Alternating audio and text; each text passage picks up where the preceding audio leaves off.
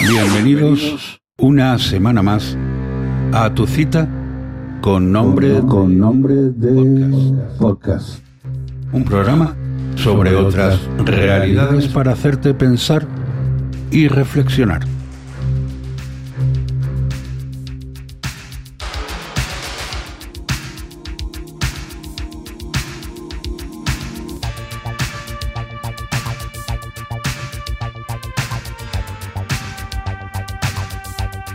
Advertencia. Este podcast mantiene diferentes formatos que van desde el teatro de marionetas a la reflexión filosófica y psicosocial, pasando por el bricolaje y la sátira política. Si usted es incapaz de tolerar la variedad de temas, por favor, cancele su suscripción o considere incrementar la dosis de ansiolíticos que ya debería estar consumiendo. El autor no garantiza ni la continuidad de ningún formato ni que todos los formatos vayan a ser de su agrado. Antes de suscribirse, escuche un par de programas para comprobar si va a poder resistirlo y ante la duda, no lo haga. Gracias por su atención. Hoy en esta introducción no quiero que os sentáis por aludido. Tenía que nombrar de alguna forma a la sociedad en general o a ese tipo de individuo que suele predominar. Hoy os voy a dar un manual para asustar a un imbécil.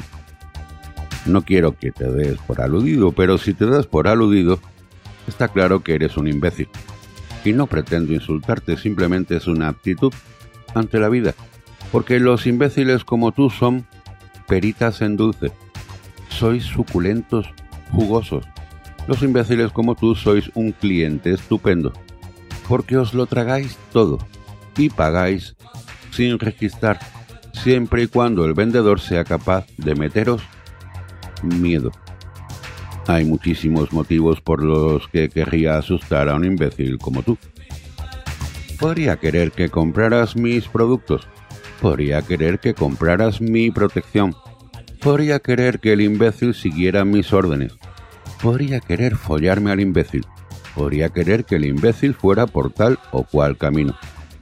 Desalojarle de su casa o que me dejara en herencia lo que ibas a dejar a tus hijos todo vale para obtener los favores del imbécil. Y la forma más rápida y sencilla de obtener lo que quiero del imbécil es meterle miedo. Meter miedo al imbécil. Hoy te voy a enseñar cómo asustar a un imbécil. Primero detecta un peligro potencial con el que el imbécil pueda relacionarse. No puede ser algo tangible. No puedes convencer al imbécil de que los cañones de los nazis están apuntando a su casa. Si el imbécil no ve los cañones entre los visillos de la ventana de la cocina, el imbécil tarde o temprano no te creerá y por lo tanto el imbécil no va a pagarte para que te lleves los cañones a otro lado, donde no puedan hacerle daño. Debes inventarte algo que el imbécil sea incapaz de ver con sus propios ojos, pero que esté ahí, con un ron ron de fondo sordo como un relámpago del catatumbo, como una especie de microterremoto apenas perceptible, pero de sonido grave y amenazador. Piensa en el día a día del imbécil. ¿Qué puedes inventarte para que el imbécil sienta esa amenaza? Invéntate, por ejemplo, un virus. Un virus que no mata más que a cuatro o cinco imbéciles medio desahuciados, pero que tiene un nombre terrorífico. Dile al imbécil que hay un lugar bajo la tierra donde las almas de los imbéciles no han sido buenas y arderán para toda la eternidad.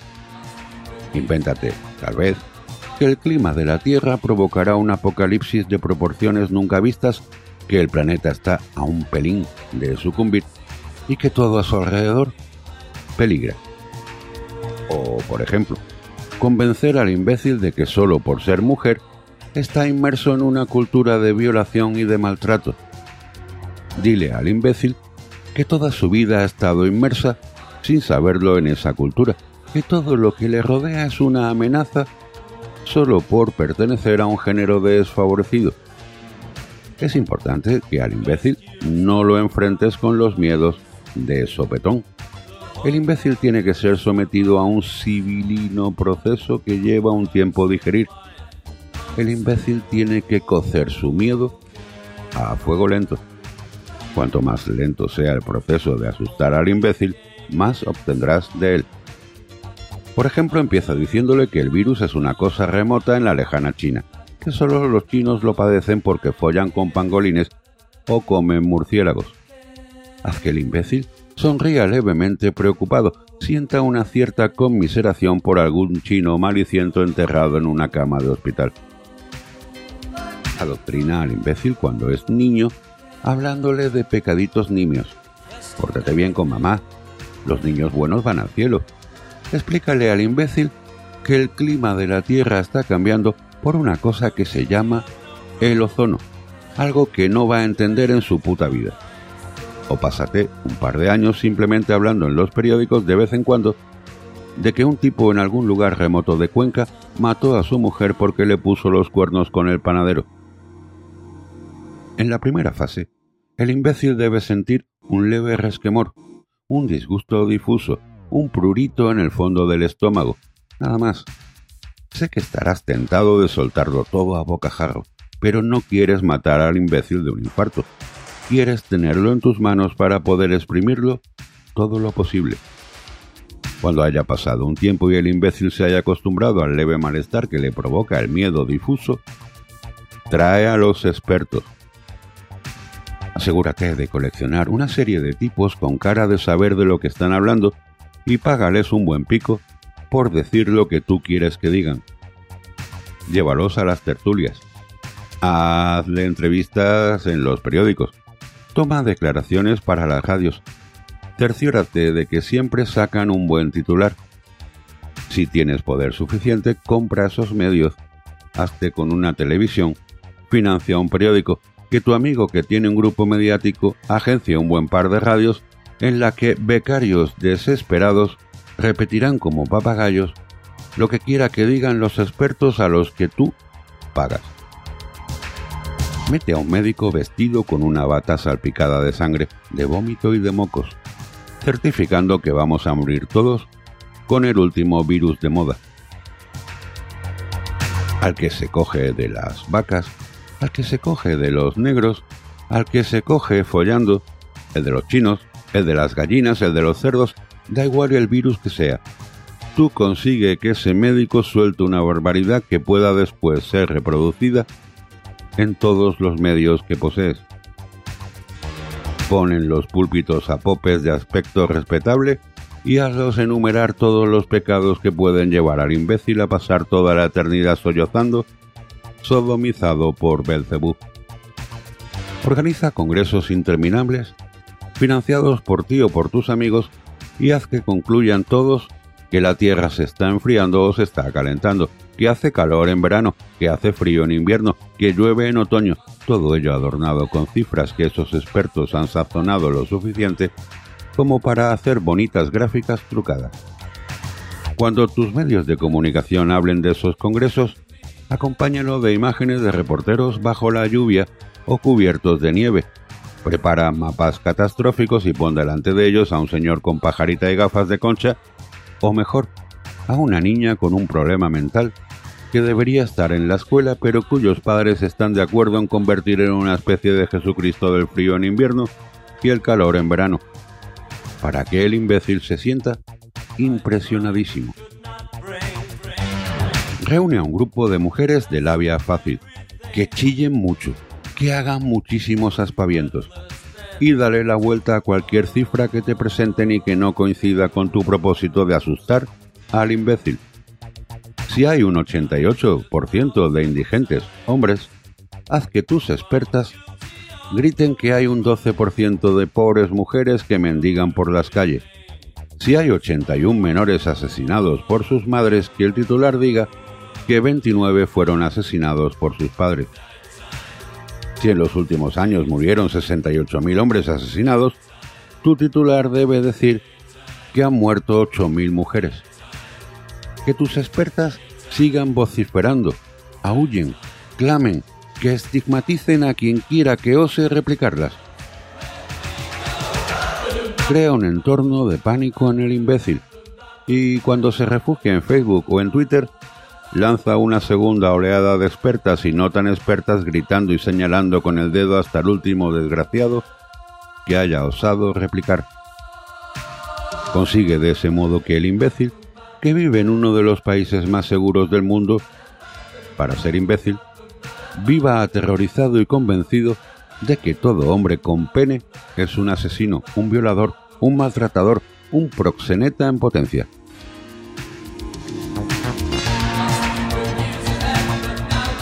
Ha llegado el momento de poner etiquetas. Tienes que buscar nombres verdaderamente aterradores. No importa que el nombre vaya cambiando poco a poco a lo largo del tiempo, incluso es mejor si consigues introducir nombres progresivamente más amenazantes. Empieza llamando calentamiento global. Si resulta que no hace tanto calor, pasa a llamarlo cambio climático. Si no suena lo suficientemente urgente, llámalo emergencia climática, no te cortes, di que es un apocalipsis del clima, ponle el nombre que quieras, mientras suene a que todos nos vamos a morir pronto. SARS, SIDA, ébola, gripe aviar, vacas locas, coronavirus, COVID-19, que desfilen esos nombres, que sean cortos, fácilmente digeribles, que suenen muy científicos, que se repita mucho hasta que se produzca una histeria colectiva y el imbécil deje de comer pollo, deje de comer vaca, deje de darle la mano a los negros o se cambie de acera cada vez que vea a un chino por la calle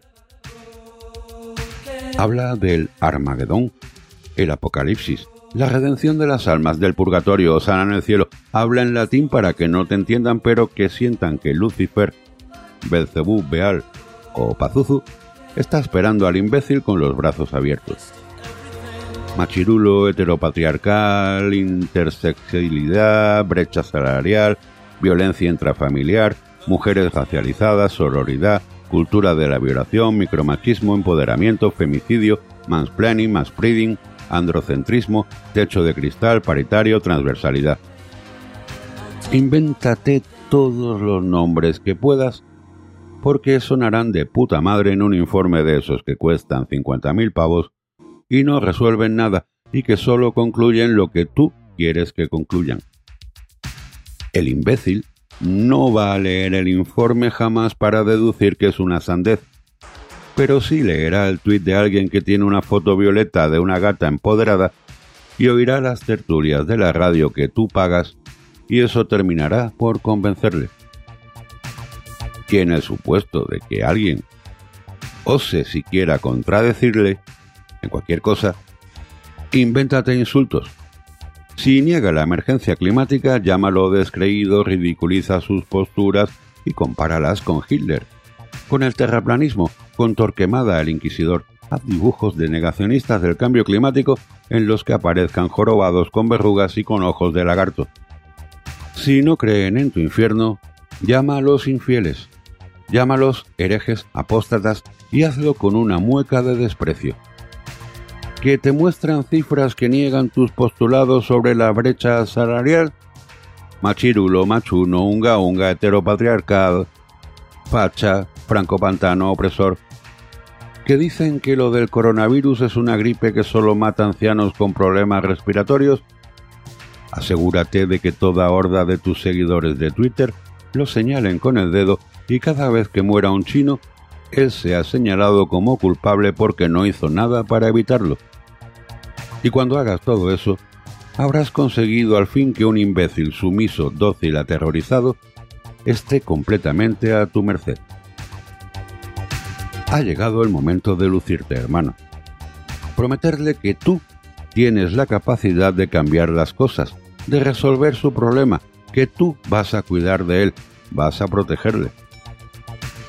Por un módico precio, tú tienes la capacidad de revertir los catastróficos efectos que el apocalipsis del clima provoca que nieve en invierno y haga sol en verano. No hay más que cercar las ciudades para que haya que pagar una tasa, cobrar más por los combustibles, subir la factura de la luz, cobrar por las bolsas del supermercado, poner impuestos adicionales y ya está. Habremos controlado en 20 años el caos y la destrucción. El mundo será un lugar limpio y sostenible, verde, y el clima permanecerá estable durante generaciones y generaciones por una módica cantidad que te vas a embolsar tú y tus amigos.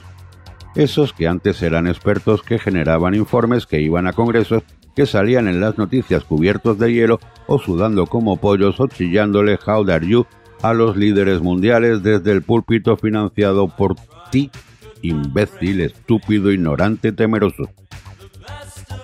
Y ya que estamos, recuérdale al imbécil que ha de marcar la casilla correspondiente en la declaración, que ha de dejar el diezmo, la limosna, que cada vez que encienda una vela deposite un billetito en la caja que es toda de dinero B, porque ya se sabe amigos, manos que no vais, que esperáis. Pídele al imbécil para los pobres, para vestir al santo, para arreglar el retablo, para reconstruir el ábside, para reparar el órgano, y recuérdale que tú, y solo tú, tienes el monopolio de la salvación y que si paga, se asegurará un lugar a la derecha de Dios Padre gozando de todo su poder y su gloria para toda la eternidad. Tú, que eres el más asusta imbéciles de la historia, emplea el pavor que siente el imbécil a caer enfermo para atormentar comercialmente a naciones enteras que sabías que te estaban comiendo la cuota de mercado juega con la bolsa, especula con ella, crea un caos monumental en el mundo entero y consigue que nadie se entere de cómo estás fluyendo el cash a tu bolsillo y el de los tuyos.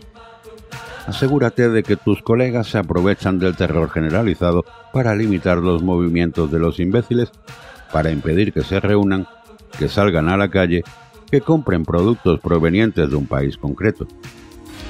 Y estoy seguro de que un imbécil aterrorizado como tú no pondrá ninguna excusa a la hora de derrochar millones en financiar estudios de impacto de género, informes, congresos, ponencias, asociaciones, talleres formativos, cursillos de concienciación, grupos de presión, exposiciones de coños, obras artísticas, auditorías laborales que certifiquen que la mujer cobra lo mismo que el hombre, casetas de información sobre libertades sexuales, juzgados específicamente formados, mil millones, sin problema, dos mil millones sin problema, poco importa que las leyes que redactas y las medidas que tomas no tengan el más mínimo impacto en las cifras reales porque locos, asesinos y violadores habrá siempre. Si tienes al imbécil cogido por los huevos, el imbécil aceptará todo esto. Aceptará que pongas cuotas en empresas para enchufar a tus hermanas, que crees las leyes que te salga de los ovarios para dar por culo a los empresarios en favor de las pringadas que cursaron estudios de género y ahora no tienen donde caerse muertas. Que se anule la presunción de inocencia, que suban impuestos y tasas. El imbécil hará lo que tú digas, porque se siente amenazado y se ha convencido al fin el muy idiota que tú y solo tú tienes la solución al problema que tú y solo tú has orquestado. Imbécil, calla y paga. Empezamos.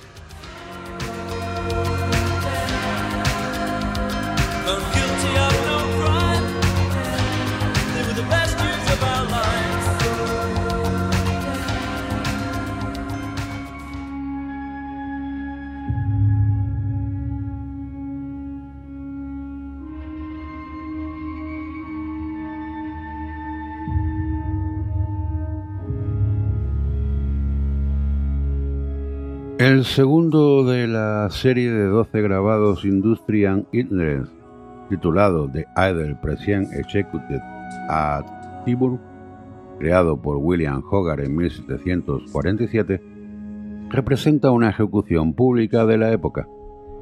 Junto al verdugo, el reo, el ataúd y la horca, la multitud se agolpa alrededor del espectáculo. En el centro del grabado, una mujer con un niño en brazos muestra un papel en el que se puede leer The Last Dying Speech and Confession of Thomas Eder.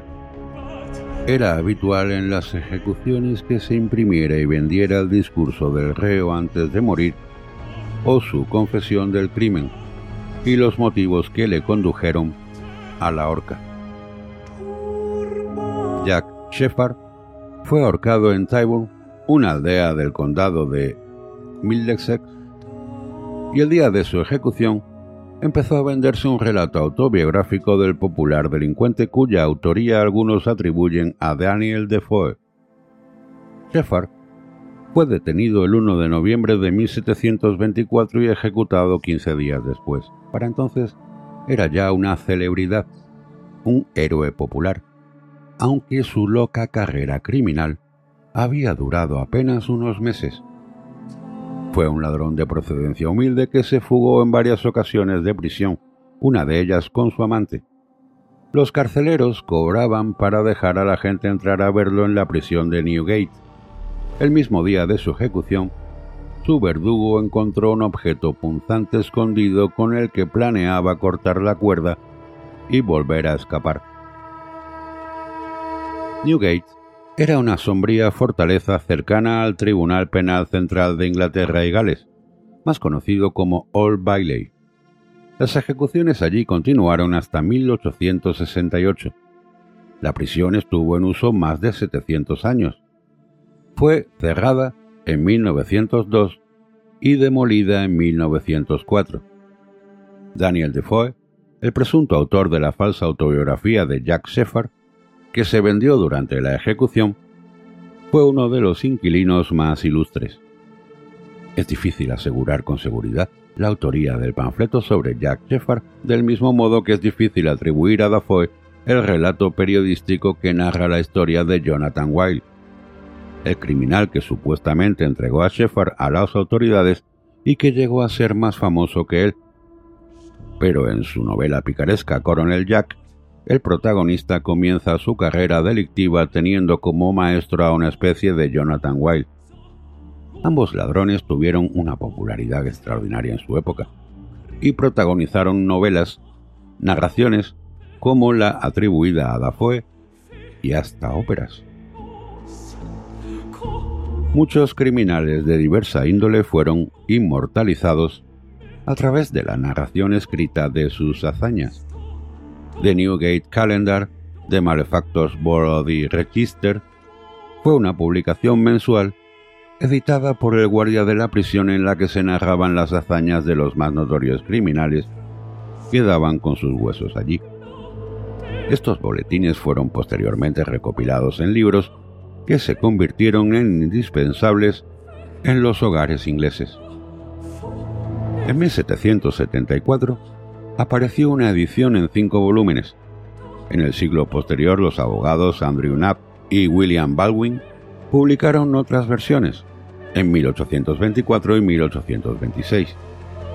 The Newgate Calendar competía en importancia con la Biblia en los hogares ingleses, y sus truculentas narraciones eran leídas a los niños por su contenido supuestamente aleccionador. The Newgate Calendar inspiró directamente las conocidas como novelas de Newgate, que partían de los casos originales para novelar los hechos, añadiéndole exageraciones y en ocasiones glorificando al criminal. El calendario original no estaba exento de exageraciones, incluso de criminales ficticios. Jack Shepherd, el capitán Kidd, Jonathan Wilde, o Dick Tarpin fueron popularizados en el famoso almanaque. Todos ellos forman parte de la cultura popular en su tierra e incluso en la nuestra. Dick Tarpin, o Turpin, depende de cómo lo leas, se hizo famosísimo en España a raíz de una serie de televisión de los años 80. Incluso existe una película española anterior a la serie inspirada en la vida de Highwayman o Saltador de Caminos. Dick Tarpin 1974, dirigida por Fernando Merino y que parte del personaje real para contar la poco probable y muy fantasiosa revuelta campesina contra el conde de Belfort, encabezada por el bandido. Daniel Defoe, en un viaje a través de toda la isla de Gran Bretaña, también escribió sobre el bandido inglés. En nuestro país, este tipo de literatura popular existió la llamada literatura de cordel, pliegos sin encuadernar que se exhibían para su venta colgados en un cordel. Al menos desde el siglo XIV, las hermandades de ciegos se encargaron en muchas partes de la península de difundir este tipo de literatura.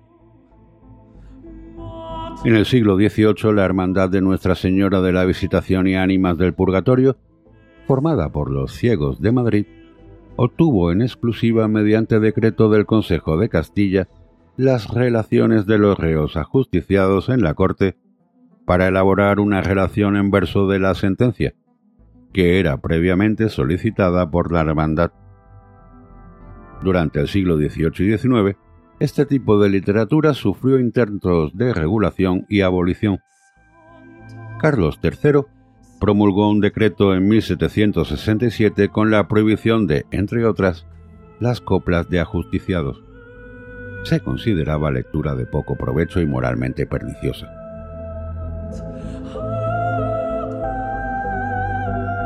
Hay quien se pregunta de dónde sale tanto documental sobre crímenes reales.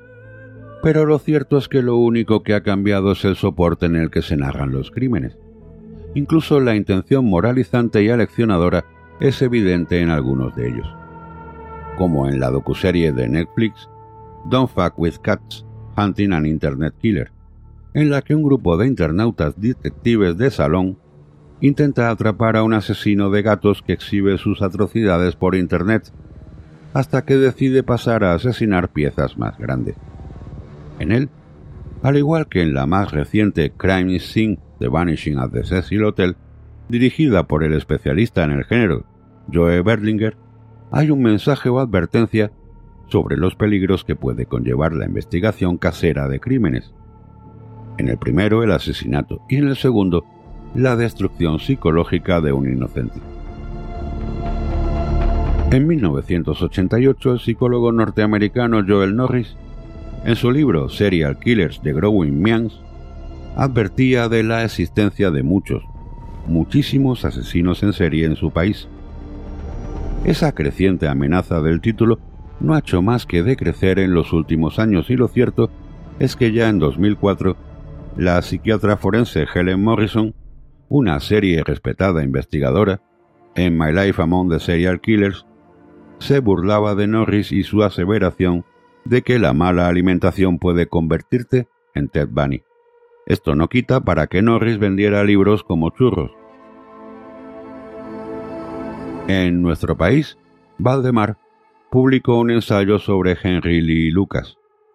Se tragó todas las fantasías el supuesto asesino y su amigo deficiente Otis Tull contaron sobre crímenes que no habían cometido y sobre los que fueron incitados a confesar por cuerpos policiales de medio país.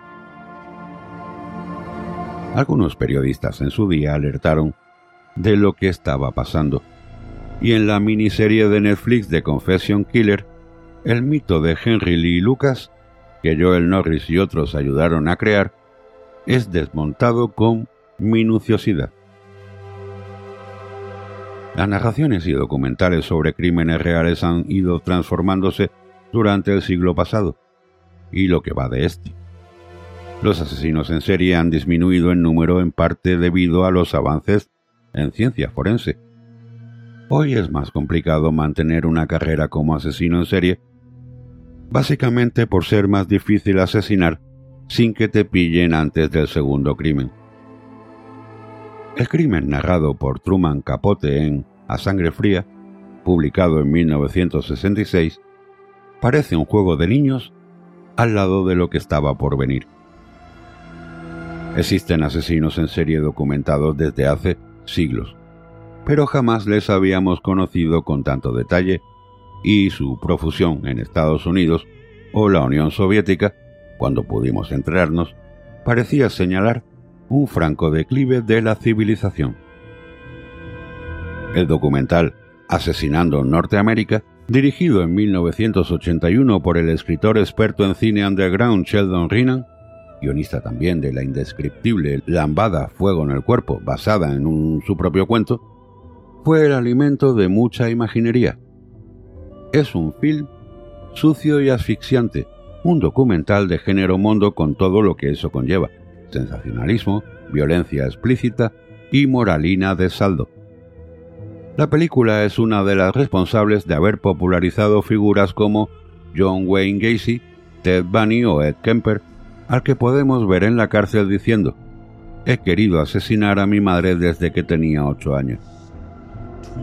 En 1974, el fiscal del juicio del caso Tate LaBianca, Vicent Bugliosi, publicó Helter Shelter, un monumental true crime sobre los asesinatos de la familia Manson, que ha vendido más de 7 millones de ejemplares desde su publicación, a pesar de lo discutible de algunas de sus conclusiones. Como si el sueño hippie no fuera más que un recuerdo, las crisis económicas y la supuesta pérdida de la inocencia alumbraron una época violenta en unos Estados Unidos sumisos en la paranoia y la pesadilla. El despertar del verano del amor alumbró la edad dorada de los asesinos en serie, las sectas criminales y las drogas duras. La Nueva York de Taxi Driver, las imágenes de los prostíbulos de Anchorage en Alaska o las de Los Ángeles en Asesinando Norteamérica no se diferenciaban mucho entre sí. Occidente ha cambiado mucho desde entonces y ya no tenemos en el mundo asesinos colosales que cuenten a sus víctimas por docenas, o al menos no con tanta frecuencia. The Newgate Calendar contaba con historias de asesinos múltiples, violadores, estafadores y ladrones de todo tipo. El almanaque también reflejó las historias de ajusticiados injustamente y falsos culpables, y narra algunos casos de ajusticiados que resultaron ser inocentes, como John Jennings, camarero ejecutado en 1742, que fue llevado a la horca por el testimonio de su jefe, James Brunel, que le acusó del robo que él mismo había cometido. O el caso del posadero Jonathan Bradford, que acudió a la habitación de uno de sus huéspedes, uno muy rico, con el ánimo de asesinarle y robarle, encontrándose el cadáver del cliente ejecutado por uno de sus empleados que además tenía la intención de acabar con el propio Bradford. Este subgénero, por llamarlo así, de falsos culpables o no tan culpables como pudiera parecer, ha dado algunos de los mejores libros del género. Lejos ya de la moral cristiana impostada del almanaque británico, Sombras de Reykjavik, del periodista Anthony Adean, es una especie de reportaje sobre la desaparición de dos islandeses que cuenta como un cuerpo policial absolutamente incompetente para investigar supuestos asesinatos, montó un circo para condenar a algunos jóvenes con antecedentes que confesaron bajo terribles presiones y tortura. Cuarenta años después se reabrió el caso y todos los acusados fueron declarados inocentes. Además del libro existe un documental en Netflix centrado en el mismo caso, Out of Thin Air, que es además de un documental sobre crímenes, el retrato de una sociedad aislada del resto del mundo en los años 70 del siglo pasado. Uno de los aspectos que llama la atención es la asesoría que recibió la policía islandesa de un investigador alemán, Karl Schuth, que ayudó a resolver, entre comillas, los crímenes con métodos muy discutibles. La pseudociencia está muy presente en algunas investigaciones. Es habitual ver en programas estadounidenses de crímenes a personas sometidas al polígrafo, artefacto que jamás ha servido para nada y cuyos resultados en muchos lugares no puede presentarse en un juicio como prueba. En Thomas Quick, Cómo se hace un asesino en serie, el periodista sueco Hans Rastam cuenta cómo desmontó minuciosamente el caso de uno de los asesinos en serie más notorios de Suecia, Stur Bergwall, alias Thomas Quick. Esto provocó un escándalo en el país nórdico. Rastan cuenta cómo las aspiraciones de poder de un fiscal y algunos abogados sin escrúpulos, ayudándose de la pseudociencia de una terapeuta sectaria, convirtieron a un pobre enfermo mental en un monstruo. En circunstancias que recuerdan las de Henry Lee Lucas, a Berwell se le fueron inoculando falsos recuerdos que acabaron en confesiones de crímenes que no había cometido. Fue condenado por ocho asesinatos, Pero Rastan logró algo inaudito, que Bergwald fuera absuelto de todos ellos. Además, puso patas arriba el trato que se daba en Suecia a los enfermos mentales con un sistema sustentado en supercherías y drogas. El caso de Stur Bergwald se cuenta en el documental de 2015 The Confessions of Thomas Quick.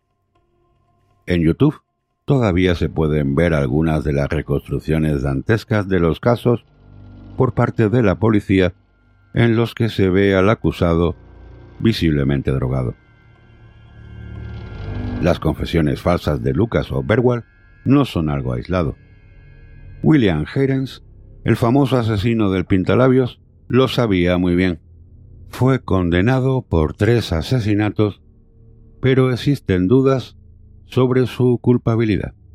En el segundo de ellos apareció una frase escrita en un espejo con un pintalabios. Por el amor de Dios, atrápenme antes de que vuelva a matar. No me puedo controlar. Haydens confesó ante la policía de Chicago. El problema es que en el asesinato del pintalabios la prensa llegó antes a la escena del crimen que la policía. El todavía sospechoso fue torturado salvajemente y se le administró pentotal sódico. El resto de su vida en la cárcel, Cadence no dejó de luchar para demostrar su inocencia, lo que no le sirvió de mucho. Falleció en prisión en 2012. Su caso sirvió de inspiración para una novela de Charles Einstein en 1953 que fue llevada al cine por Fritz Lang en 1956 con el título Mientras Nueva York duerme. La película se centra en la competición entre periodistas alrededor del caso y quién será el editor del periódico. Existe también un libro que intentó arrojar luz sobre Heirens y las sospechosas circunstancias de las acusaciones que le llevaron a la cárcel. William Herings, His Day in a Court Did an Innocent Man Confess of Three Grisly Murders, de Dolores Kennedy, autora también de una biografía sobre la asesina en serie Eileen Wuornos. La respuesta a la pregunta del título del libro sobre Heirings es su rotundo sí. La brillante psicóloga Elizabeth Loftus lleva décadas estudiando el fenómeno.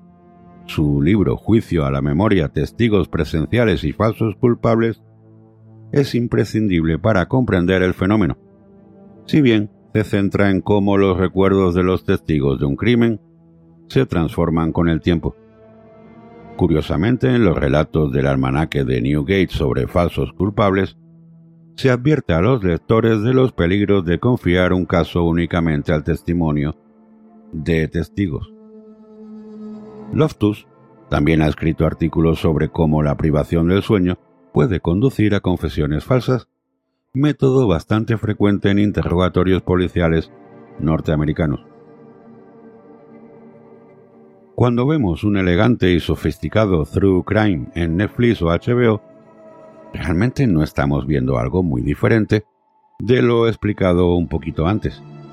Si bien The Newgate Calendar pretendía supuestamente mostrar a la gente el único camino posible al que lleva la delincuencia, lo cierto es que la truculencia y la oscuridad empapaban sus páginas, lo que sin duda incrementó su popularidad mucho más que la moralina. Lo que ahora llamamos True Crime no es más que algo que los seres humanos llevamos haciendo toda nuestra historia. Cotillear. No importa el soporte. La tecnología solo ha añadido sofisticación y un envoltorio respetable a algo que siempre estuvo mal visto, pero que como todo lo que suele estar mal visto, es algo común a todos nosotros. El discurso moral de las narraciones de crímenes varía dependiendo de la época en la que estemos. En el siglo XVIII era Dios, en el nuestro es la democracia y los derechos humanos. Los crímenes de Henry Lee Lucas o William Haydens son sometidos a revisión en nuestra época en la que se duda de todo. Pero incluso esa revisión de crímenes, como vimos antes, no es nueva. Hemos empezado este viaje necesariamente arbitrario con el grabado de William Hogarth titulado The Idle Practice Executed at Tyburn, en el que podemos ver a una mujer vendiendo la narración escrita de los crímenes que llevan a la horca a un reo. En 1994, en Gloucester, el matrimonio de asesinos en serie, violadores y secuestradores Fred y Rose West vio cómo la policía desmontaba el suelo de su jardín y otras estancias bajo el que yacían nueve cadáveres, entre ellos el de una de sus propias hijas, Heather. En el podcast Las cintas secretas del Fred y Rose West, el periodista Howard Soames, autor del libro Fred and Rose, cuenta cómo se desarrolló el circo mediático en torno a la investigación forense en el tristemente famoso número 25 de Cromwell Street.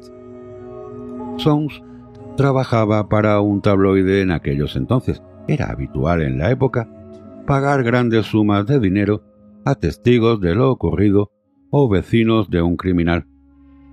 La policía estuvo haciendo todo lo posible para evitar la injerencia de la prensa en la investigación. Pero desde las casas colindantes a la de los West se cobraba entre 10 y 20 libras por acceder a la parte de arriba y poder fotografiar lo que estaba sucediendo. Una de las testigos más importantes del caso, Caroline Owens, que sobrevivió a su encuentro con el matrimonio asesino, cobró una elevada suma por vender su historia en exclusiva en los medios. Owens cuenta que fue frustrante que se le adelantaran en eso. Owens tuvo que ver cómo su historia en los medios era utilizada en su contra durante el juicio.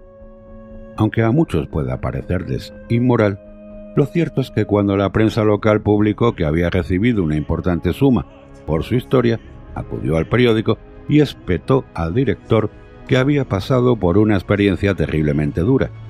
Fue violada y torturada por Fred y Rose en los 70 y que en los años 90 era madre trabajadora de una hija adolescente y que nadie tenía derecho a juzgar su decisión después de lo que le había ocurrido. Quizá no le faltaba razón. Cambian los tiempos. Nosotros, no tanto.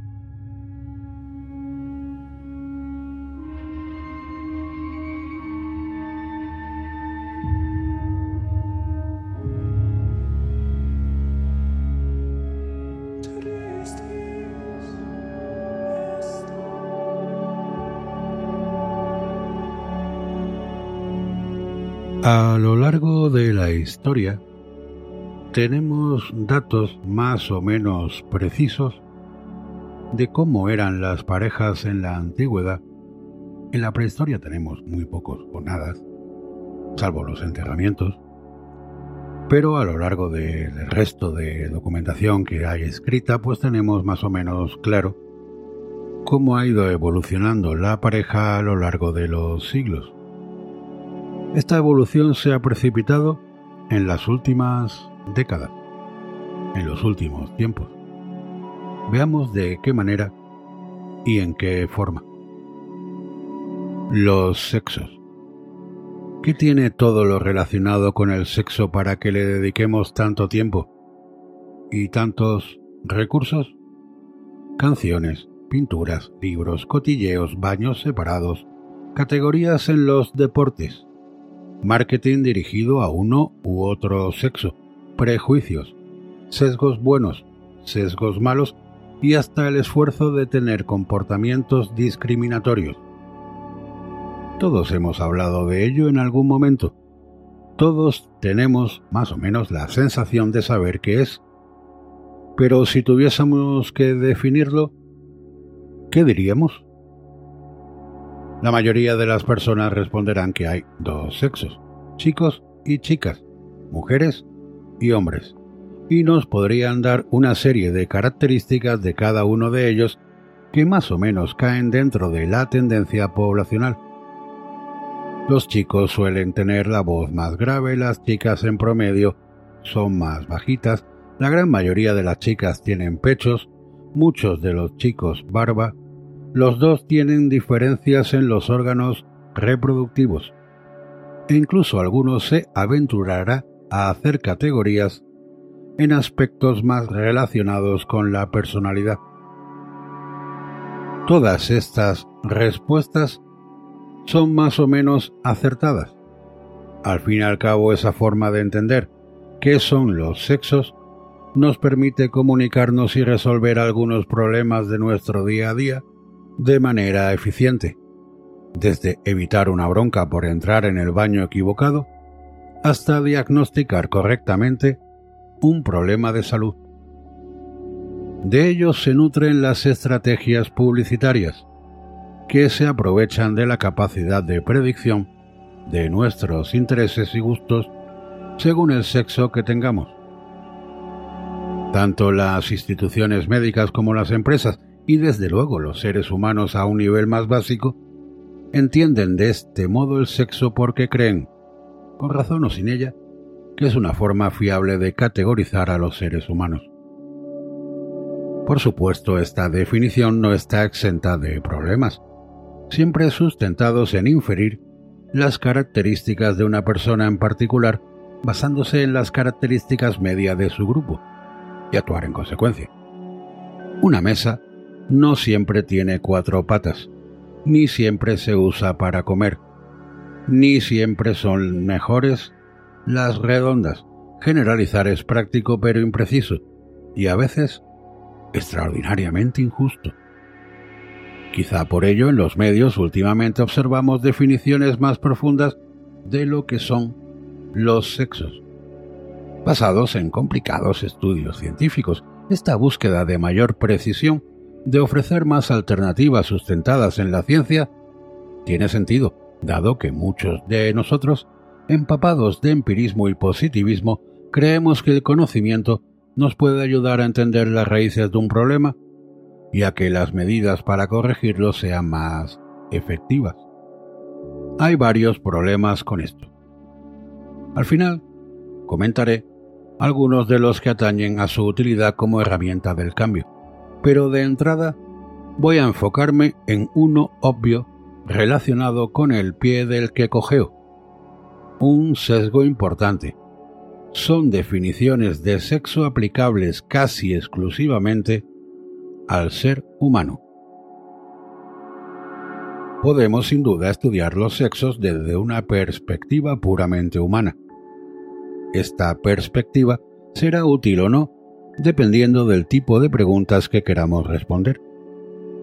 Si lo que queremos es recoger la diversidad de los comportamientos sexuales de los seres humanos o cómo se desarrolla en distintas culturas, es posible que no tengamos que recurrir a una visión más amplia. Si lo que queremos es entender qué parte del comportamiento sexual humano está modelado por la cultura, o cuál es el papel de nuestra biología y en qué medida una moldea a la otra, sin duda tenemos que expandir nuestro territorio de estudio. Profundizar en temas relacionados con la biología en cualquier caso es apasionante. Vamos a ver algunas de las definiciones humanas sobre lo que son los sexos y compararlas con el mundo que hay más allá. Así ahondaremos en tres cuestiones distintas. La primera es asegurarnos que todos usamos el mismo lenguaje, que hablamos de lo mismo. Hoy, desde el punto de vista de la biología, evolutiva. También hablaremos de cuántos sexos vemos normalmente en la naturaleza y por qué. ¿Son los sexos una parejita como intuitivamente observamos o hay algo más? Y aprovecharemos, ya de paso, para introducir por qué es tan frecuente que estos sexos muestren diferentes características. Empezaremos con la primera manera que se emplea para diferenciar el sexo con la que he comenzado este apartado, este artículo, la más intuitiva. Las características promedio en una especie particular que les confieren también en promedio determinado aspecto. Los humanos somos bastante buenos detectando el sexo de los individuos, por muy grandes que sean las variaciones dentro de cada grupo, el de hembras y el de machos, o por mucho que los rasgos de manera aislada parezcan solaparse en gran medida entre los dos grupos.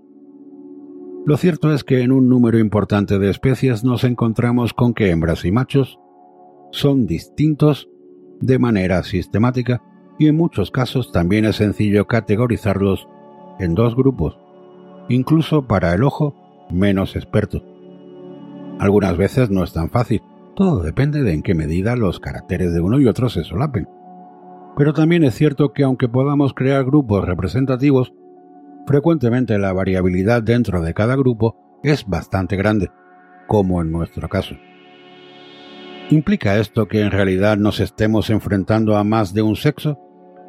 Imaginemos un caso parecido en el reino animal. En algunas especies de peces, un porcentaje de machos presenta una apariencia más parecida a la de las hembras que a la de otros machos. Esto ocurre porque estos machos poco masculinos tienen así la opción de liberar su esperma sobre los huevos de las hembras cuando éstas los depositan atraídas por un macho masculino que las corteja. Pese al maquillaje, podemos seguir reconociéndolos como machos porque su comportamiento es ligeramente distinto al de las hembras y porque producen espermatozoides.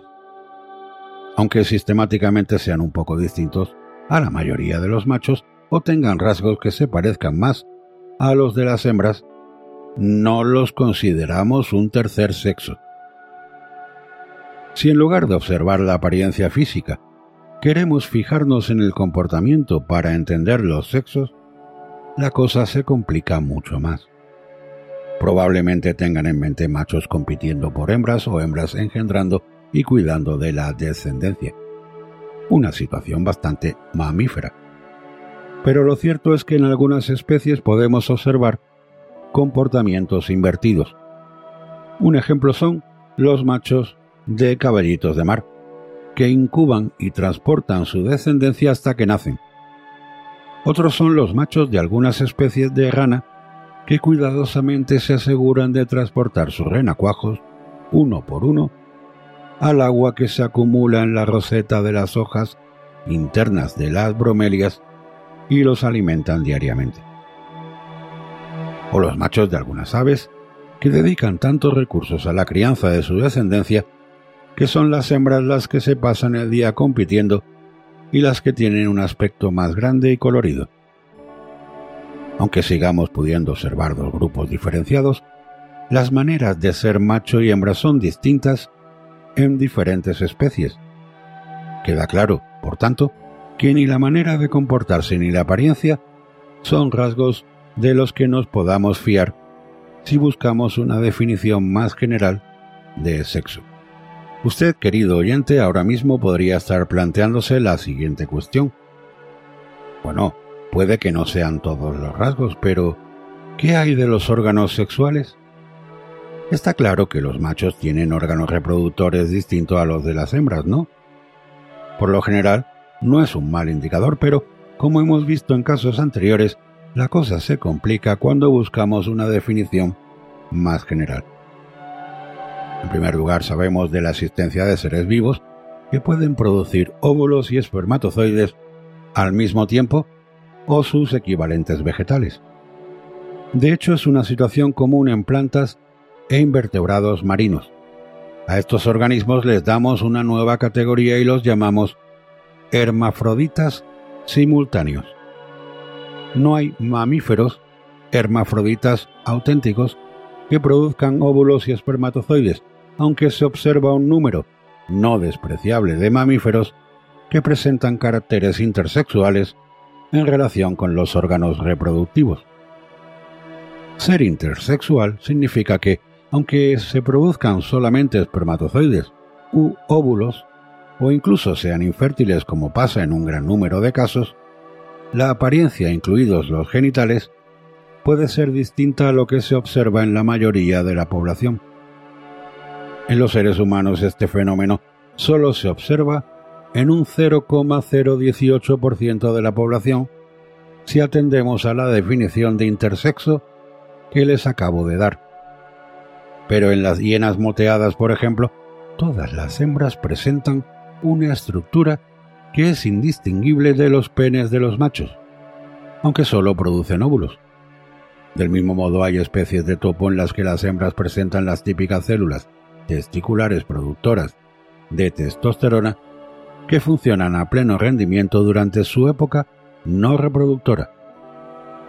Y todo se complica mucho más cuando observamos que hay numerosas especies no mamíferas que pueden cambiar de sexo y pasar de producir unas células reproductoras a otras a lo largo de sus vidas. Esto nos dice que los órganos sexuales por sí mismos tampoco nos sirven para definir los sexos en cualquier situación. En otro orden de definiciones de sexo, muchas veces se utilizan los conocidos cromosomas sexuales, es decir, los pares de cromosomas XX hembras y XY machos que aparecen en los seres humanos y en muchos mamíferos como sistema fundamental para definir los sexos. Esto de entrada solo podría servirnos para las especies en que el sexo está determinado más genéticamente. Sabemos de la existencia de animales en los que la determinación del sexo, como cocodrilos y muchos peces, depende del ambiente en que se desarrollen los embriones. En algunas especies afecta la temperatura, la intensidad de la luz, la época del año o la cantidad de alimento disponible. Una vez se determina el sexo, queda tan fijado como en las especies con determinación puramente genética. Aún así, entre las especies con determinación genética hay algunas con más de dos cromosomas sexuales o en las que tener dos iguales te hace ser macho en lugar de ser hembra, o en que solo hay un cromosoma sexual, o en que los genes que determinan el sexo no están en los cromosomas sexuales. Vamos, que fuera de determinadas especies como la nuestra, esto no es un buen sistema para distinguirlos. La realidad es que los cromosomas no se llaman macho o hembra. Estos cachitos de información de ADN no son en sí mismos masculinos o femeninos. Es más bien al revés. En algunas especies en las que observamos dos sexos, estos están asociados con diferentes trocitos de ADN, pero en otras especies esta asociación está ausente o es poco fiable. Por otro lado, la dirección opuesta, el descubrimiento de que los cromosomas sexuales no son suficientes para explicar la determinación del sexo ha llevado a muchos científicos a mostrarse escépticos en los medios sobre la existencia de dos sexos discretos. Se resalta en esos artículos el peso que genes como el SRY, un gen del cromosoma Y que señaliza la expresión de genes que están en otros cromosomas, tienen en que durante nuestro desarrollo embrionario adquiramos uno u otro sexo con unos u otros caracteres sexuales. Así, en lugar de en los cromosomas, deberíamos tratar de definir sexo atendiendo a los patrones de expresión en determinados momentos y lugares de estos genes, sean o no infrecuentes. Lo cierto es que tampoco son universales, no todos ellos aparecen en otras especies ni con las mismas funciones, ni siquiera en los mamíferos. Es el caso de algunos topillos machos en los que el gen SRY ha desaparecido, o incluso el de algunos roedores que se desarrollan como hembras fértiles teniendo un SRY completamente funcional. Y en esas especies en que estos genes o algún sistema similar no pintan nada, seguimos siendo capaces de distinguir dos grupos, machos y hembras. No solo esto, es que la cascada de señales en la determinación del sexo es tan extensa y tiene tantos puntos clave que centrarse solamente en una parte del proceso para definir lo que son los sexos nos deja con una respuesta completamente arbitraria que cambiará cada vez que estudiemos una nueva variación en la ruta. Es la versión moderna y aparentemente sofisticada de pensar que los sexos se definen por los cromosomas sexuales cuando no son más que distintos sistemas para conseguir un mismo objetivo. Sin duda, los mecanismos de determinación del sexo son importantes, ya sean puramente ambientales como genéticos.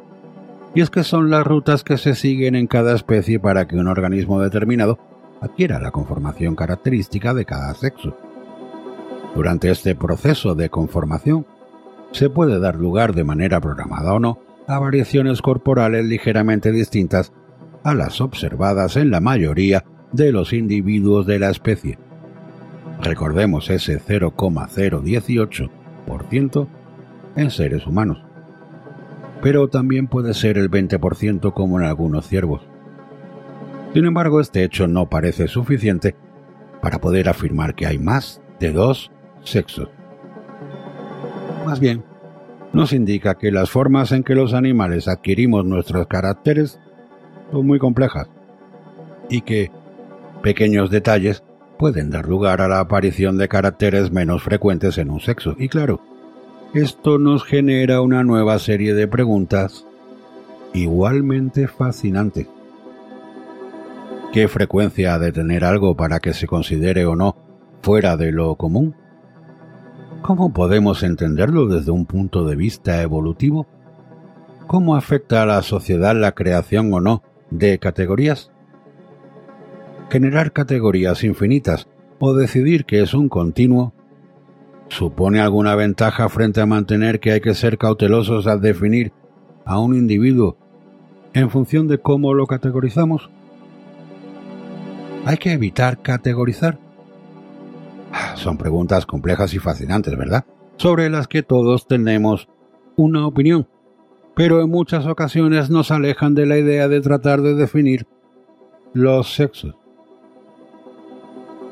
Pero vamos a ver, si no podemos encontrar una definición general por la apariencia de los individuos, aunque sean sus órganos reproductores, ni por su comportamiento, ni por sus cromosomas, ni por sus genes, ¿Cómo hemos llegado a decidir los biólogos a qué sexo pertenece un individuo? ¿Por qué afirmamos que los caballitos de mar que incuban y transportan su descendencia son machos y no hembras? ¿Significa esto que los sexos en realidad no existen o que es algo puramente cultural? Por complicadas que resulten las definiciones que demos de los sexos e intrincados los matices, todos sabemos que a la hora de reproducirnos y formar un nuevo individuo, toda esa complejidad se puede reducir a la existencia de unos individuos que suelen ser distintos en algo, que tienen que juntarse de alguna manera para generar un nuevo individuo. Y lo cierto es, cuando hablamos de reproducción sexual, sí hay algo común en la gran mayoría de las especies. La diferencia mínima en que podemos pensar recae en que unos producen un tipo de células sexuales que llamamos gametos, como los óvulos, y otros que producen otro tipo distinto de gametos, como los espermatozoides, y que estos dos componentes tienen que juntarse para que comience el desarrollo de un nuevo individuo. Esta es la definición más basal de sexo en biología evolutiva, según el tipo de gametos que cada individuo genera o en caso de no generarlos activamente, que fue o previsiblemente será capaz de generar. O, para situaciones más problemáticas, individuos cuya anatomía y fisiología parecen encaminadas a generar uno de esos tipos de gametos. Unos, los óvulos, son más grandes y costosos de producir y generalmente no se mueven. Los individuos que producen este tipo de gametos los llamamos hembras. Otros, los espermatozoides, son muy frecuentemente móviles y siempre más pequeños y baratos de fabricar. Y a los individuos que producen este otro tipo de gametos los llamamos machos. Con esta definición es muy fácil dar por sentada la existencia en todos los seres vivos de dos sexos separados con sus gametos morfológicamente diferenciados incluso cuando se observan en el mismo individuo. Sin embargo, una vez más, tenemos que recordar que estamos hablando de reproducción sexual.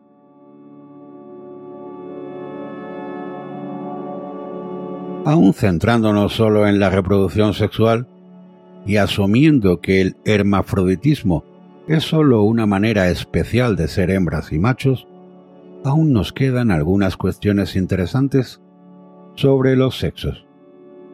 La primera, ¿por qué dos? que viene de la mano de muchas otras como ¿qué tiene de especial esta pareja? ¿Por qué están tan extendida en el árbol de la vida? ¿Por qué no juntar en cada suceso reproductivo la información genética de tres, cuatro o siete individuos?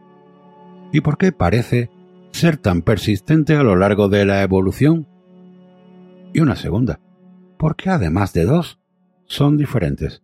¿Por qué no son todos los gametos iguales? Como vamos a ver a continuación, en el mundo vivo con reproducción sexual no siempre hay solo dos sexos, y no siempre son diferentes entre sí sus células reproductoras, pero es la condición mayormente observada. Y hay razones que explican por qué ese formato es el más frecuente entre las distintas posibilidades en que se podría organizar la vida sexual de una especie. Empecemos con el hecho de que sea tan frecuente que entre los seres vivos con reproducción sexual se generen células sexuales diferentes generalmente de dos tipos. Incluso en la mayoría de los organismos unicelulares con reproducción sexual, aunque no hay algo parecido a hembras y machos, sí ocurre que los gametos que producen son de dos tipos distintos. ¿No les resulta fascinante? A estos gametos los solemos llamar tipo más y tipo menos. Aunque son similares en forma, presentan diferencias internas fundamentales que les impiden fusionarse con gametos del mismo tipo. Al igual que dos óvulos si se fusionasen, no producirían un nuevo individuo. Los gametos con estos tipos reproductivos tienen que fusionarse con células que no sean de su mismo tipo, es decir, los tipo positivo o más solo se pueden fusionar con los tipos negativo o menos y viceversa. Que sea tan frecuente que los gametos solo den lugar a un individuo si se encuentran con un gameto de otro tipo es un poco paradójico. Eso implica que los organismos han de buscar individuos de su especie que fabriquen el otro tipo de gameto y quieran reproducirse. Un proceso de búsqueda que puede ser francamente complicado. Para tratar de explicar la paradoja y por qué esta es la solución mayoritaria que han tomado los seres vivos, nos vamos a trasladar a una situación muy primitiva, poco después de que se inventase la reproducción sexual. Tendremos que imaginar dos organismos con fecundación externa que en la historia de la vida en nuestro planeta se inventó antes que la interna. Sería algo parecido a lo que hacen los peces en los documentales de la 2. Dos individuos de la misma especie que para reproducirse liberan células sexuales al mar, células que se tienen que encontrar y fusionar. Esta situación es de por sí problemática, pues en la inmensidad del mar unas células francamente pequeñas han de encontrarse, lo que por intuición se entiende que no es fácil, aunque hayan sido liberados en un espacio cercano. Y a este problema le añadimos, de manera aparentemente innecesaria, que para fusionarse han de encontrarse gametos de dos tipos diferentes. ¿Es realmente necesario? Qué manera de complicar las cosas, ¿no? Pensemos un momento en alguna especie en que los gametos no son de dos tipos diferentes, sino de un solo tipo. Cualquier gameto que se una a otro puede dar lugar a un individuo. Si un animal de esta especie libera estos gametos al mar, lo más fácil es que sus propios gametos se encuentren unos con otros y se fusionen, es decir, daría lugar a embriones en que la información genética que se junta provendría de un mismo individuo, no se mezclaría información de individuos diferentes. Esta autofecundación es casi equivalente a la reproducción asexual, pero pasando por complicados preliminares como fabricar gametos y liberarlos.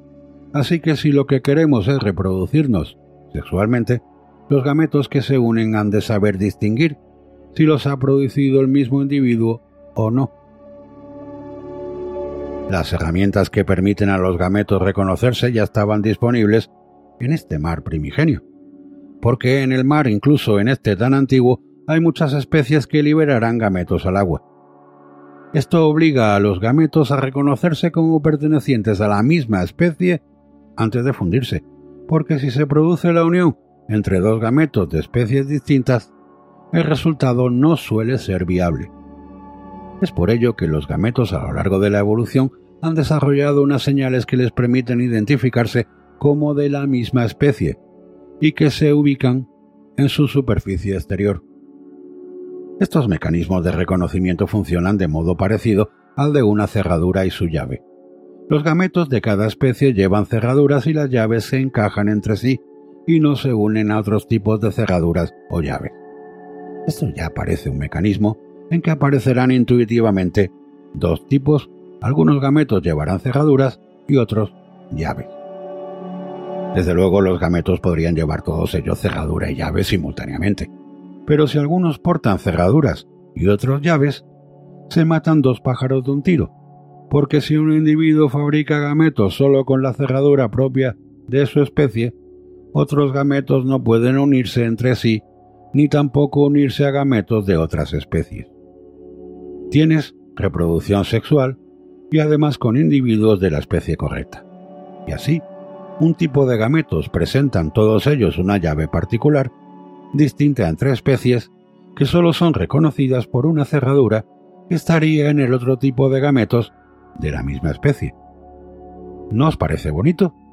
Bueno, bonito o no, de esta forma se explica por qué es tan frecuente que los seres vivos produzcan dos tipos distintos de gametos y no solo uno, porque se evita tanto la autofecundación como la unión de gametos de distintas especies.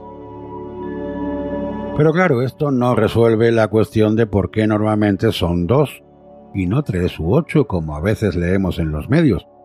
¿O sí?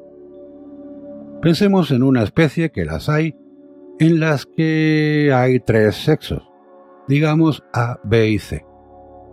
En algunos casos, todos los gametos producidos dan un individuo viable si se fusionan con un gameto de cualquiera de los otros tipos, A con B, A con C, B con C. Y a veces uno de estos encuentros no produce individuos viables.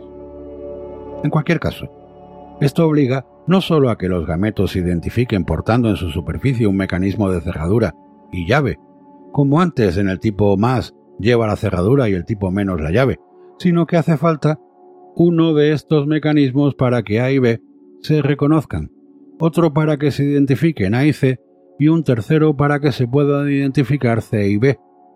Porque salvo que haya varias llaves para cada cerradura, cada par de moléculas de reconocimiento ha de ser único. Esto introduce en exceso de complejidad sin estar muy claras las ventajas de ser de los tres tipos, y explica por qué es tan pequeño el número de especies de seres vivos en que hay más de dos tipos de gametos. Por otro lado, no hay ningún ser vivo en que la reproducción sexual implique la fusión de la información genética de tres organismos, o no al menos hasta que en 2016 los seres humanos comenzamos a concebir hijos de tres padres gracias al avance tecnológico, en concreto de dos madres y un padre. El padre y una de las madres aportaba al descendiente la mitad habitual de información genética, los 23 cromosomas, y la segunda madre aportaba la información genética que contienen las mitocondrias, un elemento de las células, un orgánulo celular indispensable para la vida y que contiene su propio material genético pero hasta ese momento no había registro de ninguna otra especie que para reproducirse emplease tres fuentes de información, seguramente por la complejidad que esto implica, que cada gameto haya de encontrarse con otros dos, con sus moléculas particulares de señalización, más un montón de problemas que no abordaremos y que se producen cuando las células se ven obligadas a gestionar números impares de copias de la información genética. Aunque los gametos que solemos fabricar los seres vivos para reproducirnos sexualmente suelen ser de dos tipos diferentes, esto no lleva a la aparición automática de sexos.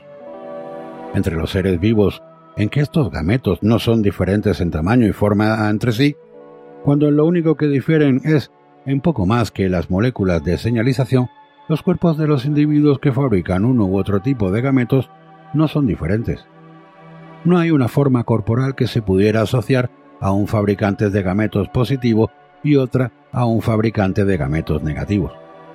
Para que esto ocurra, hace falta que esos dos gametos diferentes que se generan también sean diferentes en forma y tamaño, no solo en las moléculas que hacen de llave y cerradura, es decir, no hay nada parecido a lo que conocemos como machos y hembras, si los gametos son poco diferentes entre sí, y solo empezamos a ver diferencias en cuanto estos gametos empiezan a ser un poco más distintos entre sí. Así, nuestro deambular por las definiciones de sexo se orienta hacia otra pregunta igualmente interesante. ¿Por qué nuestros gametos, como en la mayoría de los seres vivos pluricelulares, tienen dos tamaños diferentes?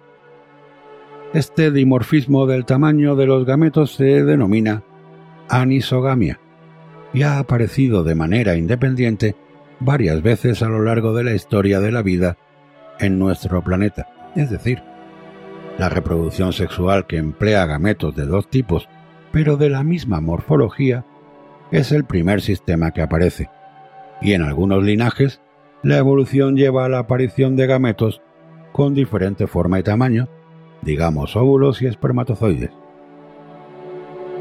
Esto nos lleva a la aparición a su vez de una estructura característica dentro de una especie de los individuos que fabrican un tipo particular de gameto.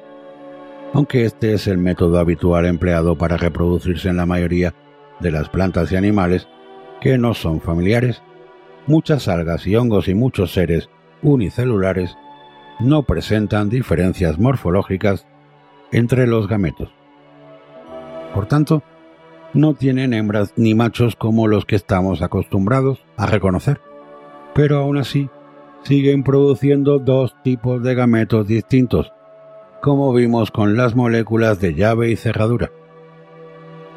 La diferencia de forma es notable, pero aún más la de tamaño. Los óvulos son entre 10 y 100.000 veces más grandes que los espermatozoides. ¿Por qué se produce esta asimetría tan fuerte entre los gametos en muchos organismos con reproducción sexual. La transición de isogamia, gametos del mismo tamaño, a anisogamia, gametos de distinto tamaño, no ha dejado huella en el registro fósil, y por este motivo el entendimiento de esta transición se sustenta prácticamente en modelos matemáticos. La anisogamia adopta diversas formas y parece haber surgido varias veces de manera independiente. El punto de partida es el mismo que cuando dimos vueltas a por qué existen solo dos tipos de gametos. El mar. En la mayoría de los modelos se comienza con una hipotética especie ancestral que vivía en un medio marino y liberaba sus gametos de dos tipos al agua. La evolución lleva a que los individuos de esta especie ancestral acaben liberando gametos no solo de dos tipos, sino de dos tamaños y formas diferentes. Tres son las hipótesis principales para explicar por qué esto ha ocurrido varias veces en la historia de la vida. Hay modelos que respaldan las tres posibilidades y de hecho las tres pueden ocurrir simultáneamente y no son excluyentes entre sí. Detrás de las tres posibilidades reside la eficiencia para lograr un objetivo, en este caso la reproducción y especializarse. Si un gameto se especializa en un sentido y el otro en otro sentido, al final la reproducción es más eficiente y por tanto ese sistema con gametos especializados se convierte en el modo de reproducirse de la especie. Veamos en qué se especializan los gametos en cada una de estas hipótesis. Para empezar, pensemos un momento en que los recursos con los que cuenta un embrión que crece aislado de su madre para conformarse, ya sea un huevo de pez en medio del mar o el huevo de un avestruz. Ese embrión no puede contar con que su madre le proporcione los nutrientes para ir formando sus pequeños órganos, como ocurre con los mamíferos. Todo lo que va a dar lugar a ese pequeño ser vivo, polluelo, renacuajo o mosca, ya está en el huevo. Es decir, en la mayor parte de los animales los dos gametos que se juntan han de traer consigo los suficientes nutrientes para dar lugar a un ser vivo completo. Los gametos pueden traer cantidades dispares de nutrientes. A veces al juntarse entre los dos aportarán alimento suficiente para dar lugar a un individuo y otras veces eso no será posible. Y la unión de los gametos no dará lugar a un individuo. En esta situación y para garantizarse el éxito, es plausible que un animal fabrique gametos muy ricos en nutrientes que garanticen que siempre que sean fecundados haya nutrientes suficientes. Asimismo, una vez que uno de los dos gametos tiende a ser grande, es inútil que el otro lleve más material que el indispensable. Las medias tintas no son especialmente útiles. Hacer gametos con solo dos terceras partes de los nutrientes que harían falta hará que bastantes fecundaciones no den lugar a nada y que en otras haya nutrientes de más. De esa forma, la especialización de uno y otro es el sistema más exitoso. Unos que aporten todos los nutrientes y otros que no los aporten. Así, ni se derrocha ni se queda corto.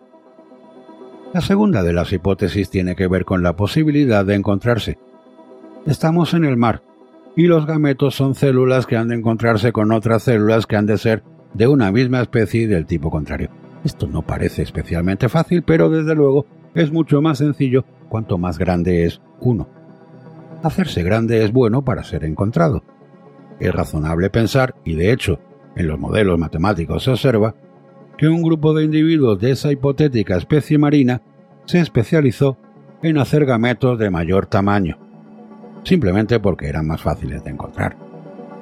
Por otro lado, el otro grupo se especializó en fabricar gametos pequeñitos, muy móviles, muy rápidos con la capacidad de recorrer mucho espacio explorando mucho territorio, tratando de encontrar esos gametos grandes que servían de diana.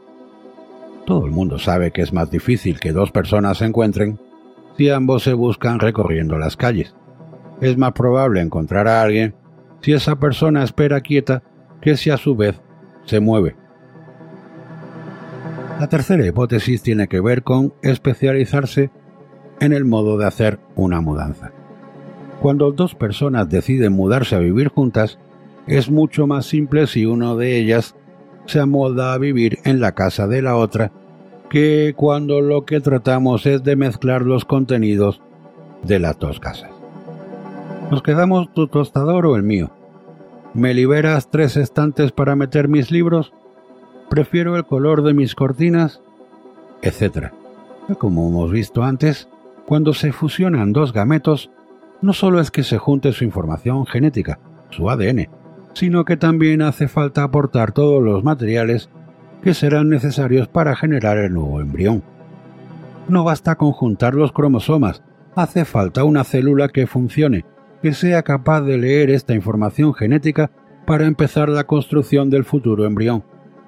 Y en este sentido ocurre como en el caso que comentábamos cuando dos personas comienzan a convivir hay menos problemas si un gameto aporta solo los cromosomas y el otro aporta además de sus cromosomas todo el resto de la célula que contiene además de nutrientes orgánulos como las antes mencionadas mitocondrias, ribosomas para convertir la información genética en algo material y un largo etcétera. Es la denominada hipótesis de la incompatibilidad citoplasmática, en que los espermatozoides aportan básicamente solo sus cromosomas para ahorrarse discusiones en la mudanza. Y ya está. Pareciera que en la sociedad le damos muchas más capas al concepto de los sexos en comparación con la definición en biología evolutiva. ¿Qué pasa con las categorías que los humanos intuitivamente observamos? ¿Por qué los patos machos suelen ser más coloridos que las hembras? ¿O por qué en la mayoría de primates los machos son más grandes que las hembras? Porque las hembras de muchas especies dedican más tiempo a la crianza de la descendencia que los machos? ¿Y por qué en los seres humanos también observamos características físicas y comportamentales que son, en promedio, distintas entre mujeres y hombres? ¿Es todo esto exclusivamente producto del ambiente cultural? Bueno, lo cierto es que aquí no acaba la cosa. Y aunque parezca extraño esto que hemos visto hoy, desempeña un papel importante, pero todavía nos queda un largo camino para entender cómo el hecho de que un gameto sea pequeño y otro grande, una cuestión aparentemente irrelevante con lo pequeños que son De todos modos, lleva a que los machos tiendan a mostrar caracteres o comportamientos que se parecen mucho a los de otros machos y son distintos a ciertos caracteres de las hembras, que a su vez también se parecen mucho entre sí, y también por qué este proceso es más notable en unas especies que en otras. En cualquier caso, está claro que las consecuencias de la anisogamia se extienden en las especies que presentan este sistema para reproducirse causando la aparición del dimorfismo sexual y de los roles sexuales. Y así, por ejemplo, esta diferencia entre los gametos está relacionada con los cuidados parentales, en lo que se estudia bajo el nombre de cascada sexual, en la que esta simetría entre los gametos estableció un intrigante legado que es fundamental en lo que somos en muchos aspectos de nuestro comportamiento. Hoy hemos completado un recorrido por el mundo natural viendo cuántos sexos hay, por qué suelen ser dos y por qué suelen ser diferentes. Esta explicación se aleja muchísimo de lo que solemos leer sobre el porqué de los sexos y tiene que ver en parte con dónde se quiere poner el foco y el propósito de lo que se quiere explicar. La mayoría de las definiciones que se debaten se centran en aspectos casi exclusivamente humanos, aspectos realmente interesantes, pero que no logran responder de manera satisfactoria la pregunta de cuántos sexos hay, o de si es o no un continuo. Estudiar las determinantes del sexo, los genes o los cromosomas o estudiar los procesos que dan lugar, durante el desarrollo del bebé, a que presente unos u otros caracteres, no ofrece una respuesta incontestable, como tampoco estudiar la variabilidad de la anatomía o el comportamiento de cada uno de los sexos.